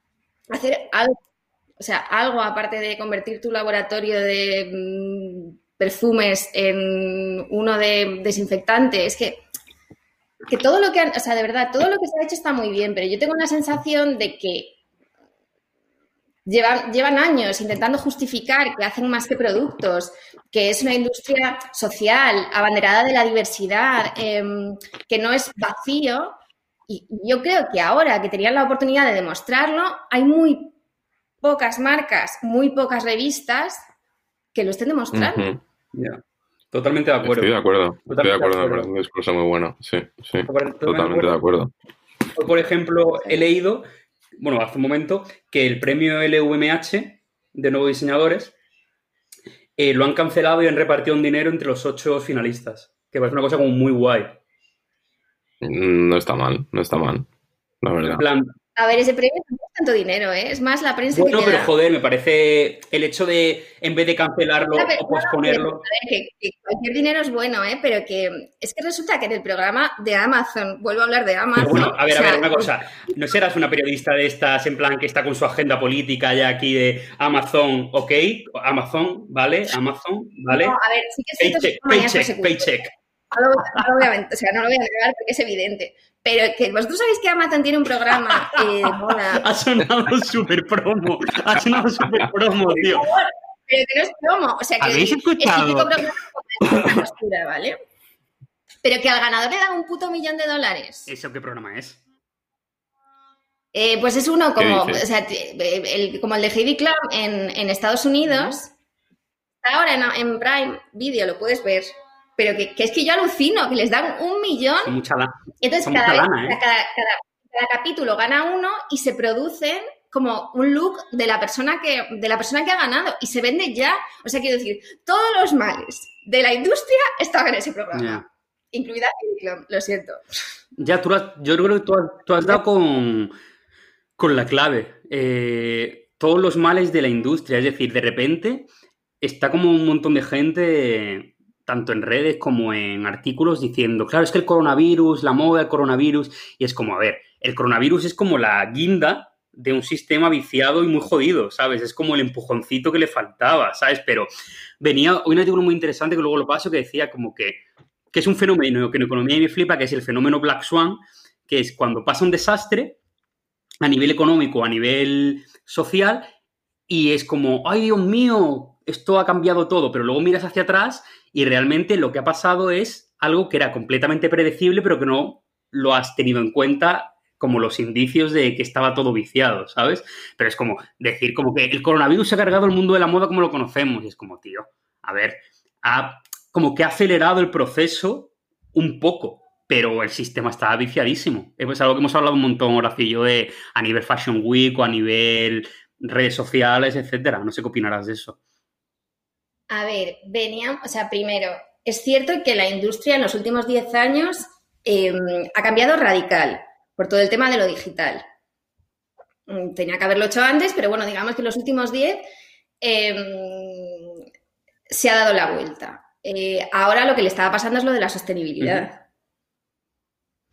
Eh, que de todas formas, en septiembre era, era el tema, el gran tema de conversación, en febrero ya ni Dios hablaba del tema, porque se da por sentado que tú, eh, al asumir, al decidir que tu marca va a tener huella de carbono cero, mmm, ya estás limpio. Yeah. Yeah. No, no, sé si sabes, huella de carbono cero no significa que no emitas gases, significa que los compensas mmm, plantando pinos o donando dinero para mm, para que los plante otro. Sí, sí, sí. Eh, Sí, el clásico, ¿cuánto me cuesta esto, no? ¿Cuánto me cuesta esta movida? ¿Cuánto me cuesta la pegatina? el impacto se mide fácil y entonces lo compensan así. Uh -huh. eh, creo que, o sea, creo que a ese tema de la sostenibilidad puede ser que esto ayude, en el sentido de que también a la vez, es, o sea, a la vez tiene otros problemas. Pero bueno, eh, sí que creo que hay mucha gente que no va a producir lo que se presentó en febrero-marzo. Uh -huh. Porque ¿para qué? O sea, es temporada perdida. Aparte, tampoco fue una temporada de la hostia. Fue yeah. una temporada más. Y, pero claro, a la vez, toda la gente que produce, eh, toda la gente que borda en India, pues, o sea, es una catástrofe. Claro. Es que los daños colaterales eh, en, to en, en, todas las industrias son, son increíbles. Y yo lo que hablaba el otro día con, con Pablo es que al final los, los chinos, en parte como son los que, o sea, se supone que más o menos ya han salido un poco, lo tienen más controlado, están volviendo más a la normalidad, son los que más están ganando ahora. ¿Sabes? Porque todo el mundo necesita lo que ellos producen, que antes no producían porque estaban parados, pero ahora ya no, entonces ya vuelven otra vez y ellos ya como que llevan el ritmo adelantado, ¿sabes? No sé, no sé, es, es, es curioso. A ver, yo estoy en este momento, o sea, pobres. No, también es cierto que, quiero decir, no deja de ser un país bastante opaco. Ya. Yeah. Yo creo que no nos, no nos, hemos enterado ni de la mitad. Mm, ¿eh? Y sobre Seguro. todo, a nivel empresa grande, o sea, imagínate, el hecho de querer eh, como copiar estas eh, metodologías de las empresas pequeñas de tener como toda la logística controlada o en cercanía, porque claro, tú ahora mismo puedes decir, como ha dicho Horacio, eh, eh, China pues te interesa que, que el tener talleres allí porque está arrancando de nuevo, pero claro, en vistas al medio plazo, si vuelve a repetirse y se cortan otra vez los envíos, es como otra vez empezar otra vez la misma dinámica. Es decir, lo que está claro es, si no se puede viajar en un tiempo o no puedes tener, o las importaciones se ven retrasadas, te interesa tener lo más cerca posible los talleres para tú gestionar o intentar, siempre, o, o el saltarte la norma dentro de tu país va a ser más fácil que intentar gestionar a nivel internacional el, no, no me cierres el taller, ¿sabes? Que es como piensa a lo mejor una empresa más grande, en plan de, oye, ponme el cartel de close, pero ponme la música bajita y dale ahí a la máquina, ¿sabes? Es jodido. Sí, lo que pasa es cierto que, aunque en China hay muchos fabricantes eh, que lo hacen incluso mejor que mm, en Francia o en Italia, eh, para la industria tampoco tiene que ser algo negativo de repente tener que producir a nivel o sea, me refiero a nivel beneficio, ¿sabes? Porque puedes justificar perfectamente que tu producto sube de precio porque de repente tienes que fabricarlo aquí. No sé, también pienso que, mm, que si todo funcionaba como funcionaba y, el, y China es una tercera parte del mercado, ojo a lo que haces y a lo que dejas de hacer porque tú al consumidor chino le atraías de una determinada manera. O sea, con tu desfile, campaña, o sea, tú tenías tu lenguaje y le seducías a tu manera.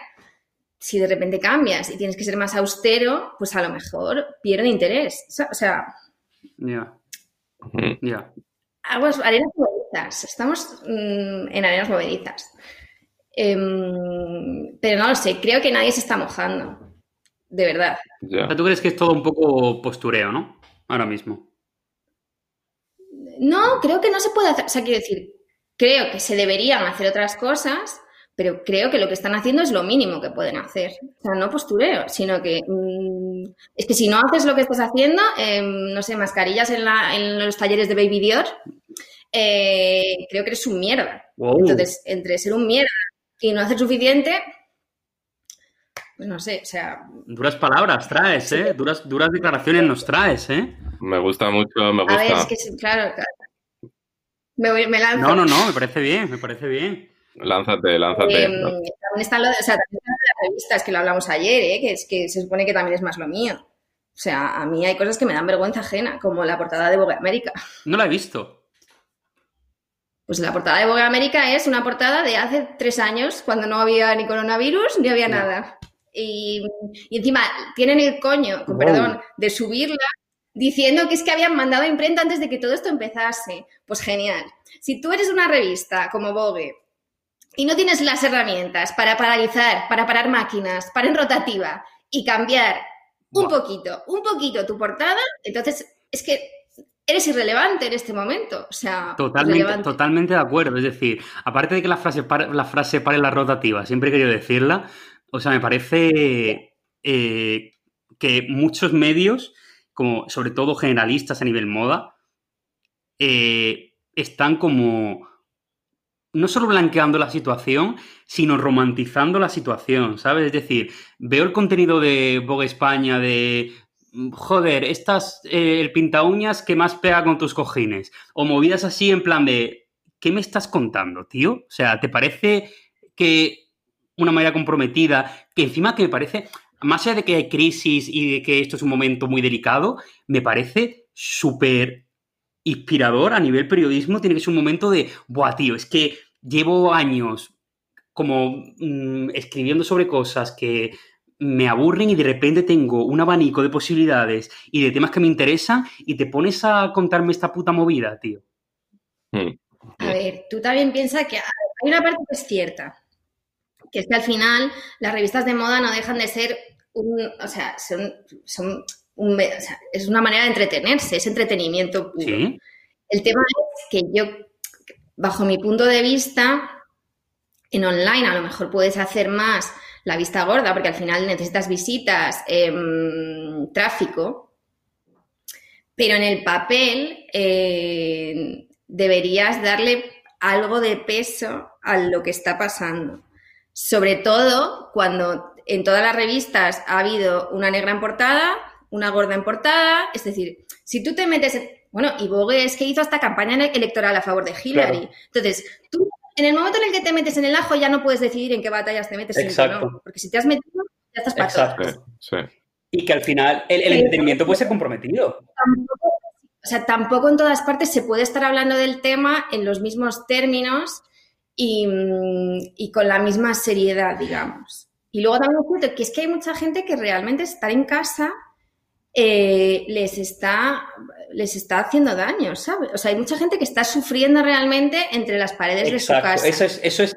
necesitan, necesitan leer sobre mm, esmaltes de uñas, que necesitan ver a su influencer favorita en Bueno, bragas, que necesitan... Tú has, dado, tú has dado Genial. la clave. Es decir, no puedes ser woke para según qué cosas, cuando todo va bien y cuando de verdad pues, tienes que ser comprometido en tu discurso, mirar hacia otro lado. Es decir, eso es de ser un mierdas, tío. Eso es de ser un mierdas y de aprovecharte y de querer monetizar, pues ya sea la lucha de los cuerpos contra los cuerpos normativos o la lucha eh, o sum- sumarte al feminismo, sumarte a la sostenibilidad. Eso es de ser un mierdas. Cuando de verdad las cosas están que tu altavoz es necesario para comunicar mensajes importantes, te pones a generar un contenido de ¿qué desayuna este notas? Pues me la suda, tío. ¿Tú, tú crees, Raquel, tú crees, no es fácil. tú crees que el, el tráfico puede llegar a justificar el contenido? Uf, nos está quedando... ¿Me buah, lo nos está a nivel persona humana o me lo preguntas a mí a nivel persona que ha trabajado en... Tío, Te lo, una te lo- te lo- te lo- de puta te lo madre, ¿eh? pregunto, te lo- es que lo ha dicho antes, ha dicho, vale, entiendo que en físico, o sea, que en, que en internet, por tráfico, hagas lo del pinta uñas o no sé qué, pero luego en físico tal.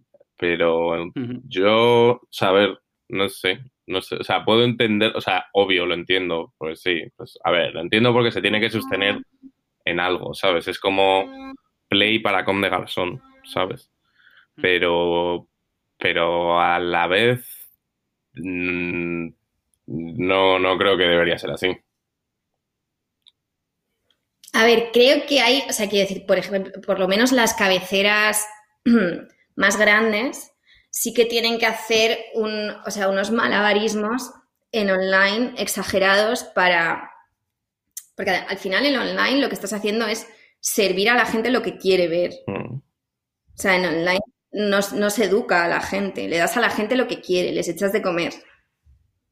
Entonces, y luego además la gente hace clic, pero no lee, leen el primer párrafo, ven la foto. O sea, quiero decir, el, el- el- el colmo de la noticia online es eh, el medio que se hace eco de una foto que ha subido un influencer. O sea, eso ya Ya. es. Es que es el vacío absoluto. Em, pero entiendo que de, que de algo, que de algo tienen que vivir. Por eso siempre, yo creo que la idea, lo ideal sería que hubiese un balance. Pero vamos, que, que casi nunca lo hay. Y luego ya lo que es, lo que creo que es matador para una revista, sea cual sea, es que su cara digital no tenga nada que ver con su cara de papel. O sea, ¿qué. Sí, no, tiene que haber coherencia, total. Tiene que ser un discurso coherente. Un tono también, sí. ¿Y crees que hay algún medio que le pase eso?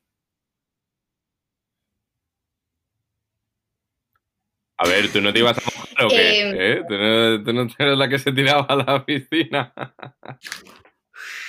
De los grandes creo que no. Ah, ¿no? De los grandes creo que no, pero por ejemplo ahí pues un ID lo hace muy bien.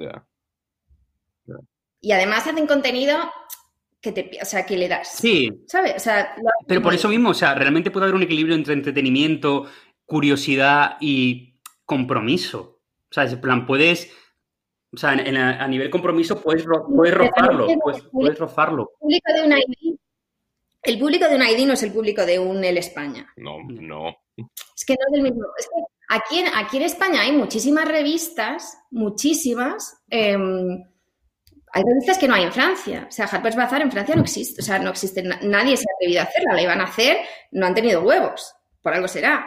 Em, pero hay más. Es que hay, hay demasiadas cabeceras para, para el público de moda que existe en España. Hay demasiadas revistas. Hay demasiadas cabeceras para tan pocas cabezas, ¿no? Sí. Sí, entonces eh, mm, muy poca gente de la que de la, de la que lo ve online o de la que le sigue en Twitter o en Instagram se compra la revista. Ya. True, true, eso es verdad. Sí, nunca lo había pensado así. Pero sí, yo creo que a lo mejor es por eso por las que una publicación a lo mejor como 0,32 en España no creo que hubiese podido ser posible. ¿Sabes? Depende de a lo que as- depende de, la- de a lo que aspires. Yo creo que la, el principal, la, la principal clave es el idioma. Porque eso ya te, o sea, Bien. seguramente haya mucha menos gente hispanoparlante interesada en moda a ese nivel que angloparlante. ver, ahora no, No lo sé pero un tiempo también, ¿eh? la mayor parte de la, no sé si la mayor parte, pero gran parte de la audiencia de Vogue.es era México. Claro. O sea, luego de repente tienes eso Pero ahí. Lo que pasa es que también es cierto para que mí, Vogue no... de cara a tu anunciante, México no cuenta tanto. O sea, no cuenta, porque al final, quiero decir, invierte la, de- de- la sede del anunciante aquí. No, entonces, México se la pega. Ya. Sí, Qué absurdo eso también, tío. ya, total, ¿eh? Total. Qué absurdo. Pues sí, No bastante sé, ah, interesante. no sé. ¿Hay, hay, hay No alguna me- cosa que a ti te apetezca decir? ¿O hay algo que vengas a comunicar o algo que hayas pensado? Una cosa ah, bueno, eh, lo de Vogue Italia, no sé si lo habéis visto, pero Vogue Italia sí que lo, para mí ha ganado también la cover del coronavirus. El premio se lo Ah, lleva la de Venecia. eh, Vogue Italia. No la siguiente, la del fondo No, la- blanco. O sea, all white. Es una cover en blanco, Todo blanco. Todo blanco. todo blanco. Ah. Guay. La de, la de América dices que es la de Rihanna, ¿no? No, ese es, ese es el británico, ese es el vuestro. Eh, la de América es Gal Ah, Gadot, vale. Wonder Woman. Buah. ¿Y cómo es? Por, o sea, ¿por qué te parece tan...? No sé. Por desconectada de la realidad que está, ¿no? y con un vestido de lentejuelas, ahora mismo, aparte, ya no me, tampoco me quiero meter en esa piscina, pero es la señora de, la que hizo el vídeo de Imagine. O sea, mm, que es que ya, quiero decir, desafortunado todo. Pero, Desafortunado de tu, mm, de tu cover, eh, desafortunada la protagonista y, y- y desafortunado que la tengas que subir diciendo, justificando por qué la has dado. pero, ¿qué diferencia hay entre esa y la de Rihanna? Em, no lo sé. Ah. No lo sé. Creo que.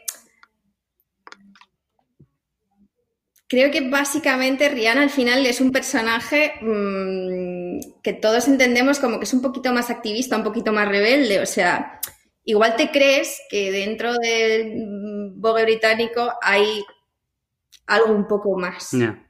No sé. Sí que es cierto que creo que mm, Riri salió antes que, que Gal. No, no sé, no, no tengo ni idea, equivoco. no tengo ni idea. Simplemente me parece curioso y por, por intentar entender un poco, porque como tampoco he visto la otra portada, no, pues no tengo elemento de juicio, pero De todas formas, ya que estamos aquí, puedo decir que el Vogue británico mm, cada vez un poquito peor. También tienes contra ellos. También. También. Bien. hay para repartir, ¿eh? Bien, Joder. Para todo el mundo. Para todo el mundo. ya que estoy ¿Cuál lo es, digo. cuál es tu revista favorita ahora mismo a nivel mm, A ver, el Gentlewoman. Interwoman? Qué duda cabe. ¿Y, en- y en- y en España hay algo o nada? No me jodas, Pablo, que quiero trabajar. Vale. Todas. Todas son, todas son, todas son buenísimas. Mi favorita. Todas, son- to- todas, mi favorita es todas. ¿Y por qué no? Favorita ¿Nunca has, todas. pensado, ¿Nunca has pensado en montarte tu movida? Eh, sí, estoy en ello. Con Ana. ¿No? ¿No te acuerdas, tío? En, lo hablamos en... Yo no le voy a Joder. poder que se acuerde porque yo no me acuerdo de casi es que, nada de es ese que todo, este tema, o sea, lo de, ese- lo de su revista lo hablamos en la fiesta de Inma, ahí en Purple House. Mm. Pero claro, como para, Efectivamente. acordar, Yo, co- como, para, como para acordarnos de algo de, de ese día. yo ni me acordaba de que Ana se llamaba Ana. O sea que. sí que- Ahora ya sí. Pero, pero dicho esto, entonces- Ana, saludos, te echo de menos. Me lo pasé bastante bien, la verdad. Ana, fue, fue guay, Ana, fue súper guay. Sí, sí, sí. Ana igual está un poco enfadada conmigo porque no le he cogido el teléfono, así que dale caña. Uf, Dile que lo que ibais a hablar hoy, que lo escuche mañana en el podcast y ya está. claro. Y luego que ya está, que, que nos envíe alguna pregunta para el próximo y ya está, ¿sabes? Justo, justo. Em, Entonces, eso, o sea, al final es tener un espacio en el que yo pueda escupir mis cosas no de la misma manera que os las he contado a vosotros, pero bueno, sí que asegurarme un sitio en el que poder mm, escribir sobre lo que pienso sin depender de si a alguien le parece bien o mal. Es decir, pues no sé, un sitio en el que ser. ¿Puedes hacerlo de forma anónima? No, no. Yo a la vida le echo un par. Eso es. Sin miedo, ¿eh? Sin miedo a todo. Sin miedo a todo. Sin miedo a todo. ya? Sin miedo a todo, con miedo a nada. Qué em, maravilla. Eso está en stand ahora, ¿no? Claro, o sea, íbamos a. Queríamos lanzar, fíjate, antes de Semana Santa, pero tampoco, o sea, tampoco me, tampoco me parece como el momento. Aparte que también, em, pues a la vez, por lo que se estaba diciendo, también creo que tengo que pensar en una manera de hablar de lo que está pasando. Claro, claro. Después de eh, lo que has rajado aquí, la gente te va a mirar con lupa. Tienes que tener cuidado. Tienes que tener cuidado. Claro, em, entonces yo creo pues, que en mayo, ¿no? Cuando nos, cuando, cuando esto se calme. Yo creo que septiembre, creo que septiembre sería el mes perfecto. Pero tú, Horacio, sabes que en septiembre tampoco va a haber desfiles. Nunca se sabe. yo creo que no. lo sé. Pero a ver, no sé, están moviendo muchas cosas online, como showrooms. Muchos showrooms los están moviendo online. El Fashion Council de aquí de, de Inglaterra, en Londres, están o sea, van a hacer como una movida, una especie como de showroom online, una cosa así para... No sé, tío. No sé. Creo que se está moviendo mucho a lo digital también el tema de lo que es presentar colecciones o, la manera incluso en la que buyers se relacionan con, con las marcas. Sí, y puede que, o sea, quiero decir, por ejemplo, a mí me no lo sé, o sea, a mí me cuesta pensar que todos los buyers estén preparados para comprar online porque al final no, no ves, no tocas, no tal, y luego nunca es lo mismo ver un desfile que ver un look. Ya. Pero luego a la vez la forma en la que la gente lo va a consumir yo creo que también va a ser más online. Que al final es el mismo riesgo. Em, eso seguro, pero también al final, de alguna forma, creo que es más joven el consumidor que, em, que quien prepara las cosas, o sea, que quien le prepara el plato al consumidor, ¿sabes? ¿Y qué quieres decir con eso? ¿Qué? Pues que está más preparado, que el ojo joven está más hecho a lo digital y compramos mucho más online y estamos más pero creo que, los, que nuestros mayores eh, no. Te sorprendería, ¿eh? Te sorprendería. O sea, hay grip. ¿Tú sí, crees? Sí, sí, yo creo que sí.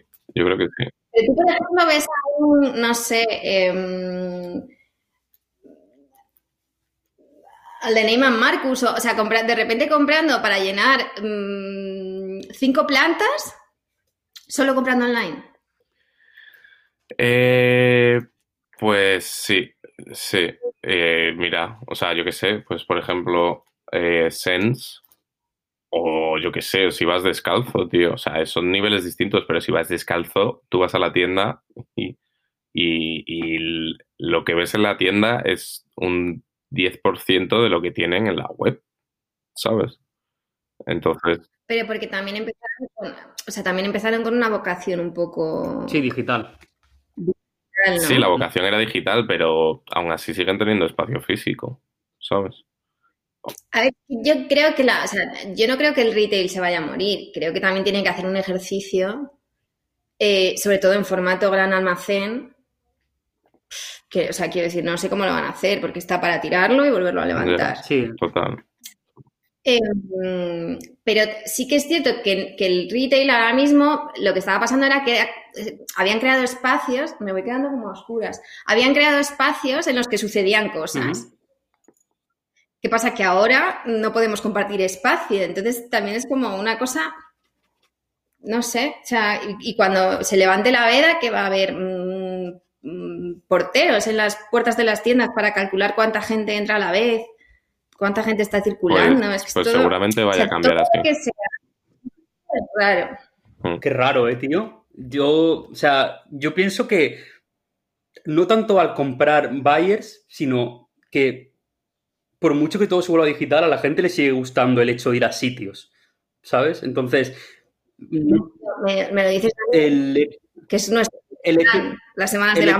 y el hecho de ir a una tienda incluso a comprar o incluso a, a recoger el producto que has comprado online, que antes era como un absurdo, pero, ¿sabes? En plan, implica como una actividad que, que de alguna manera tiene que regularse o que tiene que reinventarse.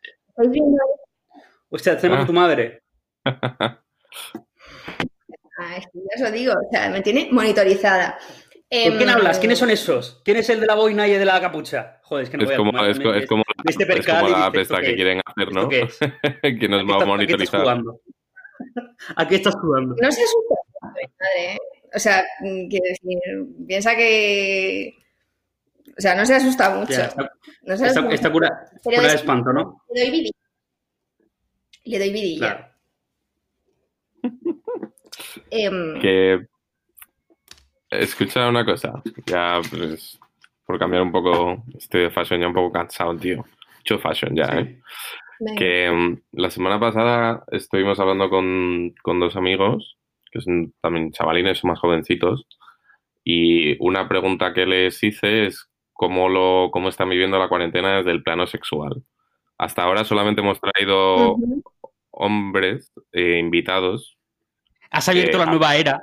Has abierto la nueva era del programa justo, has abierto la nueva era. Un saludo a todos los que se identifican con el género femenino. Y creo que es diferente, o sea, es interesante ver cómo, cómo, cómo o sea, hacer una especie de estudio sociológico y ver cómo lo lleva la gente de distintas edades y de distintos géneros o condiciones. Entonces, ¿cómo, cómo es? o sea, tu pregunta, sin justificar por el camino, ¿tu pregunta cuál es? Eh, ¿Cómo, a nivel sexual, cómo te está afectando esto? ¿Cómo te sientes tú? ¿Cómo crees que ¿Cómo crees que está afectando a tu entorno o a tu, a tu gente o no sé? A ver, te digo una cosa, es que al final, por lo menos en mi entorno, hay gente eh, hiperaprensiva. Entonces creo que lo último que están pensando es en acercarse a una persona. Em, a nivel yo, eh, creo que esto, o sea, quiero decir, creo que mi, no sé, nivel de deseo em, está funcionando, o sea, quiero decir, está bastante más estable que yo, que veo al Bill Gates, o sea, quiero decir, pues, me reconozco, pero tampoco es mi mayor preocupación. Bueno, es curioso porque, por ejemplo, yo que sé, los chavales hablaban de más de, pues, que que sí, que sin news, o sea, lo, enfocaban desde un, desde un plano un poco más digital a distancia, pues de que seguían teniendo conversaciones o tienen más conversaciones, o mandan o reciben más fotos. Es como que está, la gente está un poco activada, No lo sé, o sea, a ver, ya te digo, los dos chavales tienen 20 años, 20 o 21, no sé. También, o sea, quiero decir, también entiendo que depende de la situación en la que te, o sea, quiero decir, depende de la situación en la que te pilla. Supongo. Em, yo no he notado, o sea, yo no he notado pico. Em, pero bueno, sí que puedo decir que creo que no queda ningún exnovio por escribir. ¡Oh! O sea, ah. me parecen todos unos cobardes. Ya lo digo desde aquí, o sea, cobardes. Eh, ¡Oh! ahora, Ahí es donde yo quería llegar, ahí es donde yo quería llegar, ¿no ves? Interesante. Háblame más, cuéntame. Triple. Pero no, o sea, no lo entiendo. O sea, que tampoco sé si, o sea, igual de repente estoy yo aquí hablando, pero tampoco sé si de repente las chicas también lo están haciendo, ¿eh? O sea, que esto se me escapa. Pero me parece heavy. O sea, quiero decir, ¿ahora para qué? O sea, bueno, quiero decir, entiendo que te aburras. entiendo que te acuerdes. Entiendo pero es como, mira, si ya pasó. A ver, yo creo que hay distintos tipos de approaching. Y tampoco yo no sé cuál es tu historial, ni sé cuáles, ni sé cuáles son las formas en las que cómo han acabado tus relaciones o qué, ¿sabes? Pero mm, depende del approach. O sea, a mí, por ejemplo, yo lo he notado, no exnovias, pero sí, pues, amigos a lo mejor con los que no hablaba tanto antes o que eh, a lo mejor a, pues como que hubo un distanciamiento, no por nada en concreto, sino que pues que tal, pues de repente veo que hay gente que de la que no me acordaba mucho o que no tenía muy presente, de repente me escriben, que es lo mismo, que es como ahora, ahora, ¿no? O sea, o sea yo, yo no lo enfoco así, ¿sabes? Sino que es como, me parece a- en cierto punto bonito que alguien, pues, en esta situación se te, se, se te acerque y se acuerde. Hmm. No es lo mismo si te llega tu exnovio y te dice, oye, ¿cómo estás? Espero que estés bien, que tu familia tal, todo guay, vamos a hablar un ratito, que si te mandan una dick pic, ¿sabes? En plan de, oye, nena, ¿qué tal llevas la cuarentena? ¿Necesitas una inyección? Mira, yo puedo decir que a mí, la vacuna. no sé si la semana pasada, me llamó uno cantándome una canción eh, de Juan Luis Guerra que me pareció, ¿Cómo? o sea, me Patético. Pero, pero, pero, ese señor, e- ese señor, ¿qué edad, ese señor edad tenía? eh, más o menos como yo. Uf. Toca el ukelele, ¿no? No, que, El, ¿Y qué uke- más? el, ukele- el ukelelo. No, pero al margen de eso, al margen de eso, pues nada, típico mensaje, o sea, Sí, pero es verdad que hay más approaches, hay más de tanteos. Yo lo llamo tanteo, es decir, vamos a ver, vamos a ver, vamos a ver si hay minas. Tiras una piedra en plan. Ya a ver qué Hay pasa. más, hay, hay más approaches, sí, en plan de a ver, vamos a ver qué pasa aquí. Sí, sí, sí, sí, sí. A ver, también a mí, o sea, quiero decir, en su defensa, también he de decir que es que yo, no sé, eh, cuando acabo una relación estoy tan hasta las narices que es como, mira, fuera, o sea, vete, porque eso, eso no lo hago muy bien, o sea, es como que aguanto, aguanto, aguanto, aguanto hasta que ya no le soporto. Eso pues tampoco debería hacer. Entonces, claro, de repente que, que vuelvan ahora eh, las oscuras golondrinas es como, mira, que, que no te quedó claro, que, que ya no. Pero, pobre gente, o sea, en el fondo, ahora mismo me estoy sintiendo mal, eh, sobre todo por una A ver, persona. siempre hay una última esperanza, ¿sabes? Y Bueno. nunca sabes, nunca sabes. Ya está. Tienes que, tienes que intentarlo. Les. no- nos estarán escuchando, así que les decimos que. que se mantengan Bien. fuertes, tío. Ánimo, chavales. Yo también, yo, ta- yo también he estado ahí, ¿eh? Yo también he mandado un audio con una canción de Luis Guerra, tío, y, y no me ha salido Todo. como yo esperaba, pero, pero aquí estamos, en el pie del cañón. Todos, todos hemos entonado esa canción alguna vez. Oye, ¿y vosotros habéis, o sea, mm, vosotros sí? Nosotros sí que. No, me acabáis de decir que estáis del móvil hasta el culo y ahora me vais a decir que estáis escribiendo a todas No, no, no, no, ex. no, no, no, no, yo. Yo no he escrito, No, no, yo no he no, no, escrito no. a ninguna ex. Yo no he escrito ninguna ex. yo no he escrito, yo no he escrito a nadie, creo. Estoy meditando. A ver, yo he escrito, yo he escrito. Pero es que, Horacio, ¿tú cuánto tiempo llevas? Yo llevo, yo soy, pues yo soy el que menos lleva del mundo, tío. ¿De, qué- bueno, de qué yo- hablamos? de cuarentena. Eh, yo llevo encerrado, Encerrado. un- pues eh, no llevo ni tres semanas, te diría, yo creo. O sea, o esta es la tercera. Esta es la tercera semana, yo creo. Porque empecé el 20 y muchos de marzo. Entonces llevo todo abril. Bueno, no está. Ah.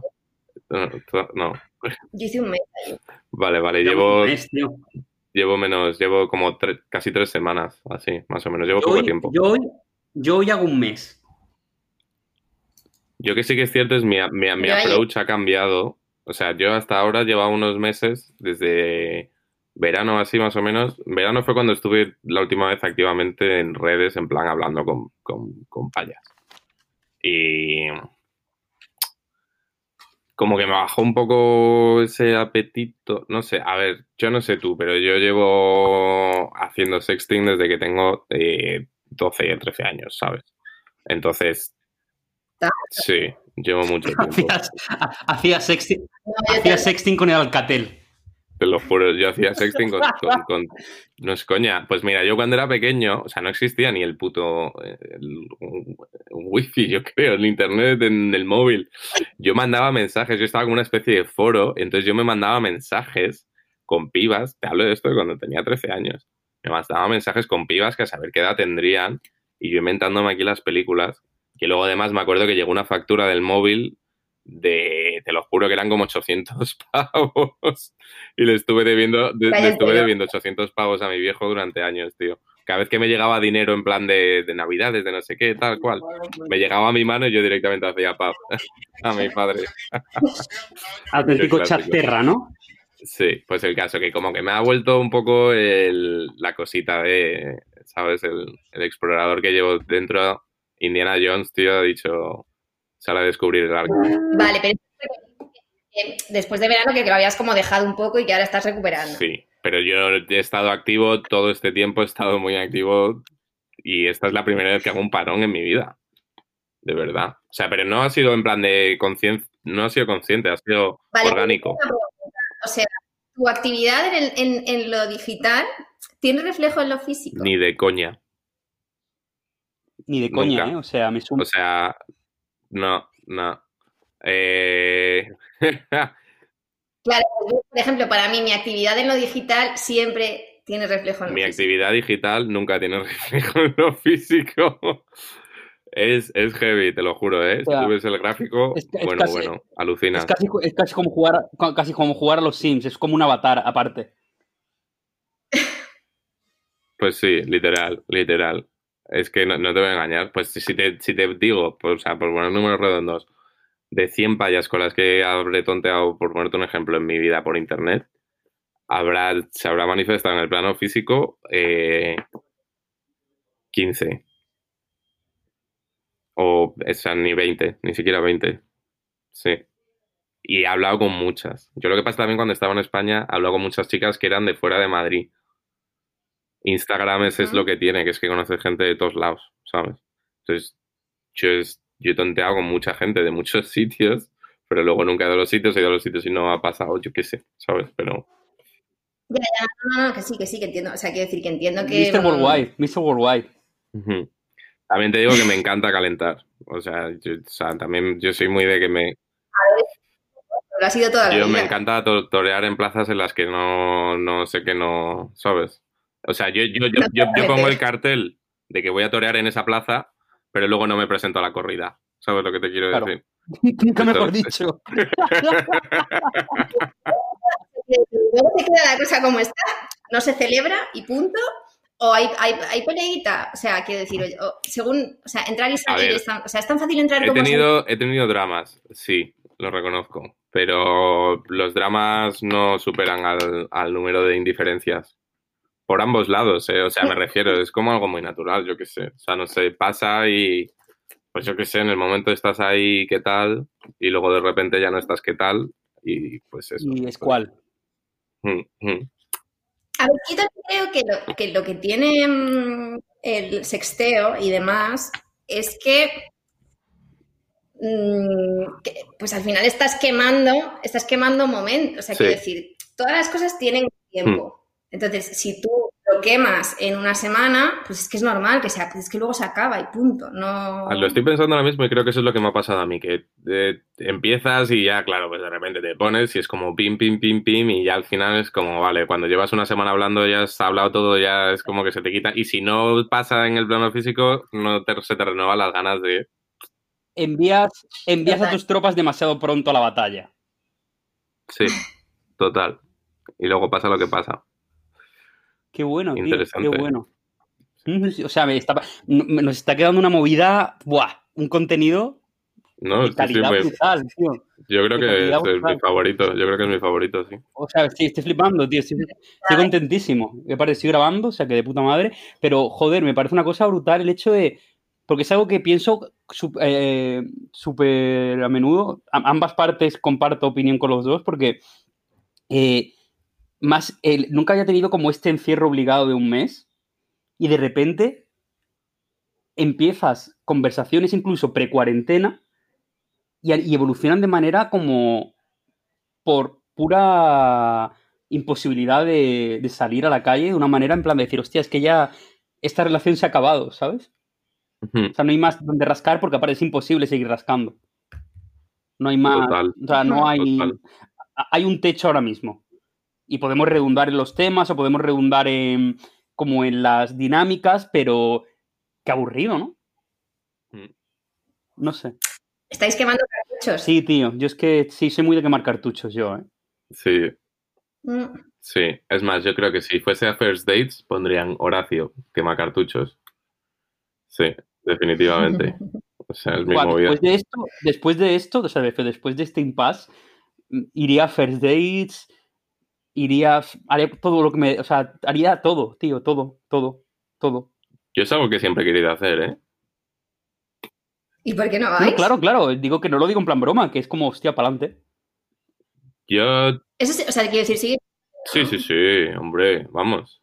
Es más, es un formato que no es español, eso está traído de, de- de- no sé si es de Estados Unidos.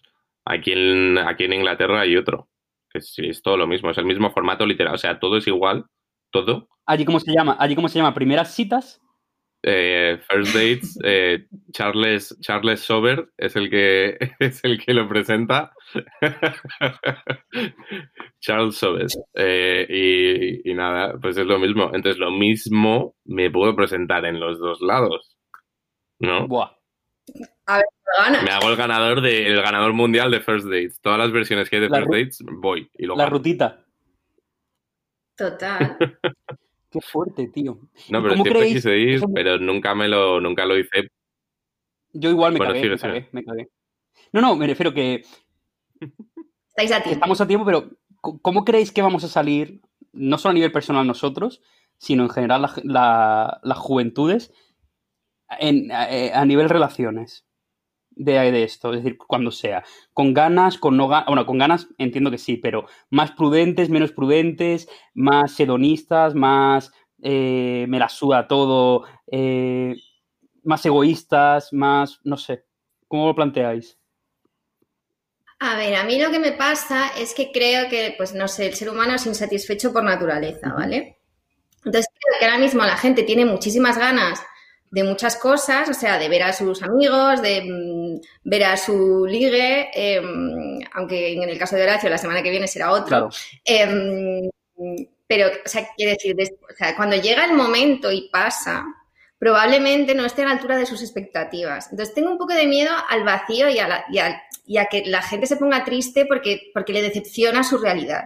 Has dicho una palabra que me parece que es súper clave, que yo te lo juro, es que no sé, me parece muy heavy. Todas las últimas conversaciones que he estado teniendo, mm, pues, yo que sé, medianamente profundas o interesantes, que no sean banales, han llevado a, a- a eso, a las expectativas. Cada día me doy cuenta más, o por lo menos yo, o sea, es mi visión, es como yo lo concibo, como yo lo planteo.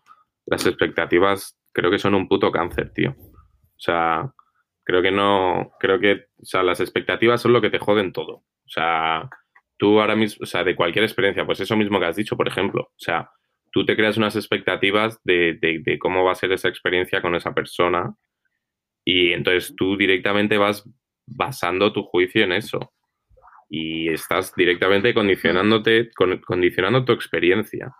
Entonces, en el momento en el que tú dejas de intentar, porque al final, expectativas es intentar controlar todo, ¿sabes?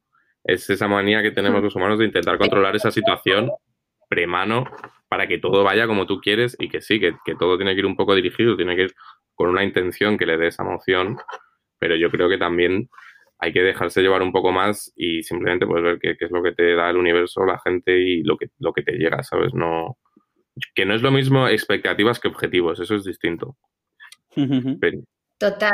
Luego, encima, las- también hay que medir mucho las expectativas que tienes de cara a otras personas. Es decir, la gente, o sea, tú no eres igual que el resto del mundo y la gente puede reaccionar de manera distinta y tienes que estar preparado para dejar a la gente que sea libre y, que, y, y no exigirle lo que tú esperas. Total, total. O sea, literal. Eh, pienso exactamente lo mismo que tú. Total. Estoy O sea, de acuerdo, estoy de acuerdo. Es que, es, es que al final también es eso. De, tú a veces tienes expectativas de las expectativas que tiene la gente de ti. Y eso condiciona también. ¿Sabes lo que te quiero decir? Y eso te condiciona a ti. O sea, no hay nada más errado que vivir respecto a las expectativas que tienen de ti. O sea, eso es como el es fallo número uno de la mayoría de nosotros. Eso es lo peor. Entonces yo A ver, yo también, o sea, quiero decir, yo ahora estoy aquí hablando de tal, pero a mí me costó muchos años, ¿eh? Yo es algo que, en- o sea, que es algo que me ha costado mucho y también es algo que mi psicóloga me ha ayudado muchísimo. Es decir, es algo que en cuanto te liberas, o sea, te conoces a ti mismo con tus errores, tus manías, tus complejos y superas esa, o sea, te elevas a ese estado de no actuar conforme los demás esperan de ti, o sea, te conviertes Mm. en, en lo que en tu cabeza eres. Es, es otro nivel. O sea, es otro nivel y todo te afecta de otra manera y eres casi. Al final persona, es, es, es, es ser libre, ¿sabes? Eh, es simplemente tú, pues, es que, es que yo creo que es la mayor expresión de libertad. Y esa, a raíz de ese tipo de comportamientos, ese tipo de pensamientos, como puedes avanzar y, por ejemplo, en moda, es como descubres tu gusto y tu estilo, ¿sabes? Porque en el momento, si tú, es, si tú haces o vistes o te comportas de la forma en la que la sociedad espera que tú te comportes, ahí ya estás siguiendo algo completamente normativo y, y es que eres un puto clon de otro clon. Y lo peor es que te lo venden como que al vestirte de clon eres diferente, ¿sabes? Que es que eso es lo que, que es lo que, por ejemplo, yo creo que les pasa a los chinos. Y por eso, pues, toda esa logomanía, toda esa movida, eso tal, es que están todos cortados por el mismo patrón, ¿sabes? Literal. Que luego de repente ves uno que, que piensa por sí mismo y dices, hostia, pues me mola, qué guay, ¿sabes? Pero, no sé. Sí. Es heavy. No sé, es muy complicado. Al final es lo que dices, que te está- o sea, a ti te están vendiendo el producto como un ejercicio de individualidad y en realidad, claro, hay otros 100.000 productos idénticos en el mercado Eso es. y otras 100.000 personas Consumiéndolo. Consumiéndolo, sí. Que es por lo que yo creo que el look Pero bueno- ha perdido mucho en los últimos años también. A ver, pero yo creo que el lujo lleva perdiendo desde los 80, que fue cuando se metió Arnaud. No. ya, ya- ya- también voy a hablar de este señor. Eh, Joder, muchos frentes, muchos hay- frentes Illuminatis te estás abriendo por ahí. Sí. La Ah, masonería o sea, va o sea, por no- ti. No, no- no salgas a la calle más, ¿eh? Total. em, el marketing, o sea, quiere decir el marketing. Y además es que lo curioso de todo esto es que cuando, cuando, se, cuando se empezaron a formar los grandes grupos y a relanzar las marcas, en el fondo el primer ejercicio que hicieron fue recomprar todas las licencias. Porque es decir, porque las marcas todas estaban devaluadas porque tenían 20.000 licencias desde pitis hasta pañuelos de caballero em, descontroladas en distintos países del mundo. Entonces, lo primero fue en plan, voy a aglutinar para controlar yo todo lo que sale de aquí. Pero luego, una vez que lo tengo aglutinado, lo escupo mm, para que en vez de los pitis, pues sean bolsos saddle. Eh, Mm, es que es, eh, tampoco, es- o sea, no es lógico, pero ha funcionado así. mm. Total, total. Qué guay, qué guay. Joder, Pues, esto, A ver, llevamos ya, llevamos ya dos horas Sí, y diez. esto ha sido una conversación magnífica, tío. O sea, Y no me llevado la contraria ni para una mí, ¿De qué para mí esto es ahora mismo top 3 de cuarentena, tío. Top 3 cuarentena. Total, total. O sea, has aplanado la curva del estilo. O sea, brutal. Brutal. Hablando el lenguaje que todo el mundo pueda entender hoy en día. Buah. O sea, Mm. súper cercano. O sea, increíble. Increíble. Qué, qué guay. Que- Pues sí. Joder, muchas gracias por venir, Raquel. Esperemos que, que nos veamos pronto en, Y que yo deje de ver a en el mundo real. Que no te pase nada después de todos los enemigos que te has buscado. Efectivamente. Y está todo grabado, con lo cual lucharemos porque se haga la verdad. Si en algún momento llegas a Gracias. morir, nosotros le enviaremos el audio de esta entrevista al CNI. No te preocupes. Estoy en vuestras manos. Sí, ¿eh? sí, confía. Muchísimas gracias. Muchísimas gracias por venir, Raquel. Muchas gracias. Saludos. Chao.